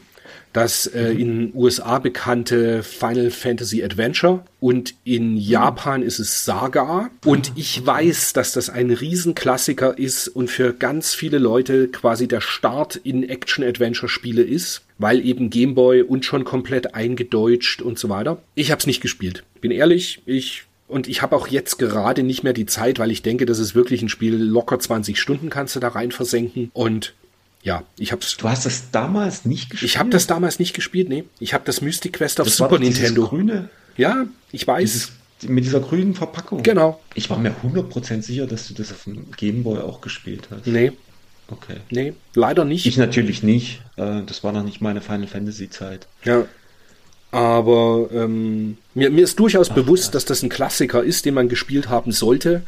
Ich wüsste da schlicht nicht wann, weil irgendwie, wenn, wenn ich dann die 20 Stunden für irgendwas habe, dann würde ich bestimmt irgendwas anderes spielen. Dann habe ich mir auf Seite 114, ja, manchmal Überraschungen, gell? Dass man, ja, Wahnsinn. das Soldam habe ich mir angeschaut auf dem Gameboy. Das ist, soweit ich das gesehen habe, gibt es das nur in Japan. Und auch wenn da links steht Game Gear, es ist natürlich Game Boy. Das Lustige ist, ich habe nicht ganz verstanden, wie es funktioniert. Weil immer nur, wenn, wenn eine gesamte Zeile von diesem Puzzle, also von oben nach unten, fallen halt Dinger in einen Topf. Und du mhm. musst immer schwarz und weiß irgendwie sortieren. Und immer wenn alle Schwarzen beieinander sind, dann geht die Linie weg. Oder auch wenn alle Weißen. Aber es hat dann irgendwie auch, wenn irgendwie schwarz, weiß, schwarz war, wurde dann irgendwann das Weiß dazwischen auch schwarz. Aber ich weiß nicht genau, wann mhm. das passiert ist. Ist ich hab's, okay. hab's nicht so ganz gerafft, fand's irgendwie ganz nett, hab dann aber auch wieder gedacht, also wenn ich so ein Puzzlespiel spielen will, wo von oben Dinge runterfallen, dann spiele ich Dr. Mario oder Tetris. Oder Columns. Genau. Also, ja. Fertig. Ja. Dann, auch noch auf der Seite 114, haben wir Kick and Rush für den Game Gear. Es ist ein Fußballspiel. Ich habe es nicht gespielt. Wolfgang, sag was dazu. Nope. Auch nicht. Gut. Denke mal auf Seite 115 Baseball. Ah, Puyo Puyo. Was hier lustigerweise Pusho Pusho, Pusho heißt. Pusho. Das ist natürlich auch, das hätte man vor uns mit nennen können, als ich von äh, Soldam gesprochen habe und Dinge, die von oben mhm. in einen Becher fallen und müssen sortiert werden. Puyo Puyo ist da natürlich auch immer noch ein Klassiker, den ich ja. immer wieder mal rauskrame in verschiedensten Varianten, weil das gibt's ja auch auf tausend Systemen. Na Mensch, und dann ist die Videogames schon vorbei. Die war ja kurz. Dann ist die Videogames schon vorbei. Wahnsinn. Die ist ja kurz. Und da bleibt uns dann der Ausblick aufs nächste Heft. Ähm, und im nächsten Heft gibt's grandiose Tests. Ich hoffe, du bist vorbereitet. Und zwar von, von Dungeon Master über Final Fight, über Operation Logic Bomb, was ein echtes Highlight ist, für, für Super Nintendo, kommt auch der Test für Shinobi 2 für Mega Drive. Es kommt der Test von Gunstar Heroes. Es kommt ein Test zu Sylphid auf Mega CD. Ja, das wird Also das wird alles, ja, ich freue mich sehr auf das nächste Heft. Ähm, ja, großartig. Moralkompott. Ist noch nicht in der nächsten. Nee. Nein, erst in der November-Ausgabe. Ah, stimmt. Mhm. Entschuldigung. Dauert alles noch ein bisschen. Was ich jetzt auch nicht sehen konnte, sie schreiben auf der letzten Seite hier, dass sie Super Mario All-Stars zeigen werden, aber ist auch, ähm, auch nicht drin. Nee, ist nicht drin. Ich finde den Text dazu aber gut. Drei Klassiker und ein bislang unveröffentlichter Titel auf einem Modul sollen die vielen neuen Fans, die der Mario-Film lockt, zu echten Videofreaks machen. Wolfgang, bist du denn ein echter Videofreak? Also ich bin so ein echter Videofreak, da ist alles zu spät. ja. ja. Ähm, großes Highlight, was äh, noch kommt im Oktober, ist tatsächlich Thunderhawk fürs Mega-CD. Thunderhawk war auch geil, stimmt. Das ist hier Code Dingens. Nee, wie hießen Core, die? Core Design. Core Design, richtig. Ja, ja. Das wird richtig gut. Nachdem ich wollte jetzt das Segment des schlechtesten Spiels gerne noch mit ans Ende geben, nachdem mhm. das aber wieder Superman ist mit 11% diesmal auf dem Master-System. Eigentlich nur kurzes Zitat, Virgin kennt keine Gnade. genau. Auch auf dem, Mas auch auf dem Master-System entpuppt sich Superman als flügellahmer Flattermann. Und mehr brauchen wir gar nicht dazu sagen, es war Quatsch mit Soße, kein gutes Spiel. Grütze. Richtig. Genau. Welches Spiel bleibt denn bei dir in der Sammlung aus dem Heft? Super Turrican. Auf okay. jeden Fall. Hast du ein Rocket Knight Adventures? Nö. Okay, dann ist das das ich glaub, Spiel. Ich habe noch nie eins besessen, um ehrlich Dann ist das das Spiel, was du brauchst für deine Sammlung. Ich bin mir nicht sicher. Oh, das bringt mich. Es gibt ja die Band Lumpenpack. Mhm. Und da singt er, ich bin mir nicht sicher, ich habe andere gefragt, ob du dumm bist. Dankeschön. also bei mir ist es dann genau andersrum. Bei mir bleibt in der Sammlung Rocket Knight Adventures.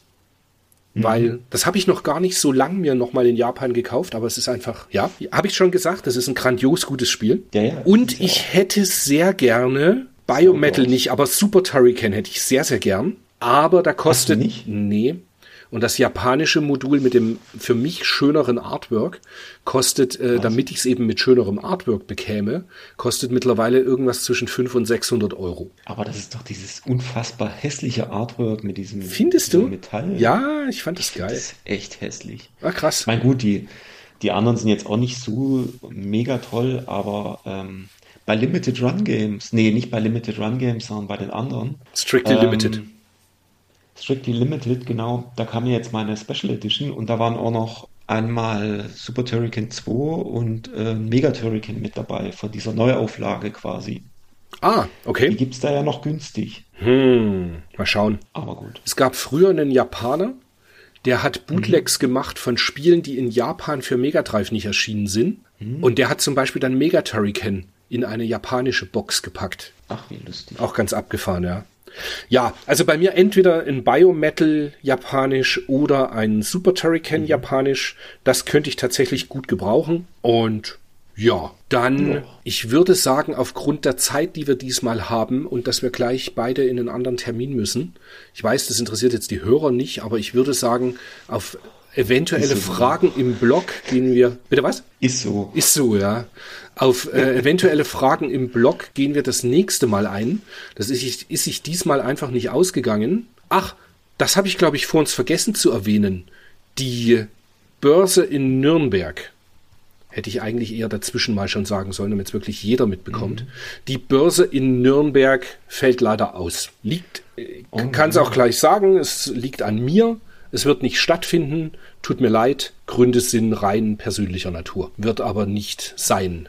Wie es mit München ist, kann ich noch nicht sagen. Stand jetzt wahrscheinlich nicht durch mich. Und noch, wenn ihr diese Spiele, die wir heute alle besprochen haben, wenn ihr die live sehen wollt, wie Dennis oder ich sie spielen und Wolfgang mit dabei ist und sie kommentiert, dann folgt mhm. uns doch bitte auf Twitch weil wir da am 18. September 2023, also heute, wo du den Podcast hörst, in 14 Tagen, um 21 Uhr live gehen und das Ganze spielen werden. Wir weisen aber auch nochmal in Social Media darauf hin. Und das war's soweit von mir. Ich freue mich auf in 14 Tagen mit dir gemeinsam da im Livestream zu sein. Ich hoffe, ihr Hörer hattet alle viel Spaß mit dem Podcast. Würde uns freuen, wenn ihr den Podcast abonnieren wollt, beziehungsweise in Social Media mal teilen, dass es uns gibt, uns vielleicht bewerten auf Apple Podcast oder wo auch immer ihr uns hört.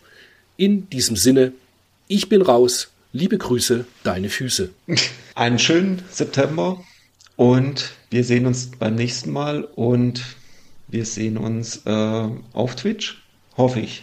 Wunderbar. Bis dahin. Bis dahin. Schönen Tag. Tschüss.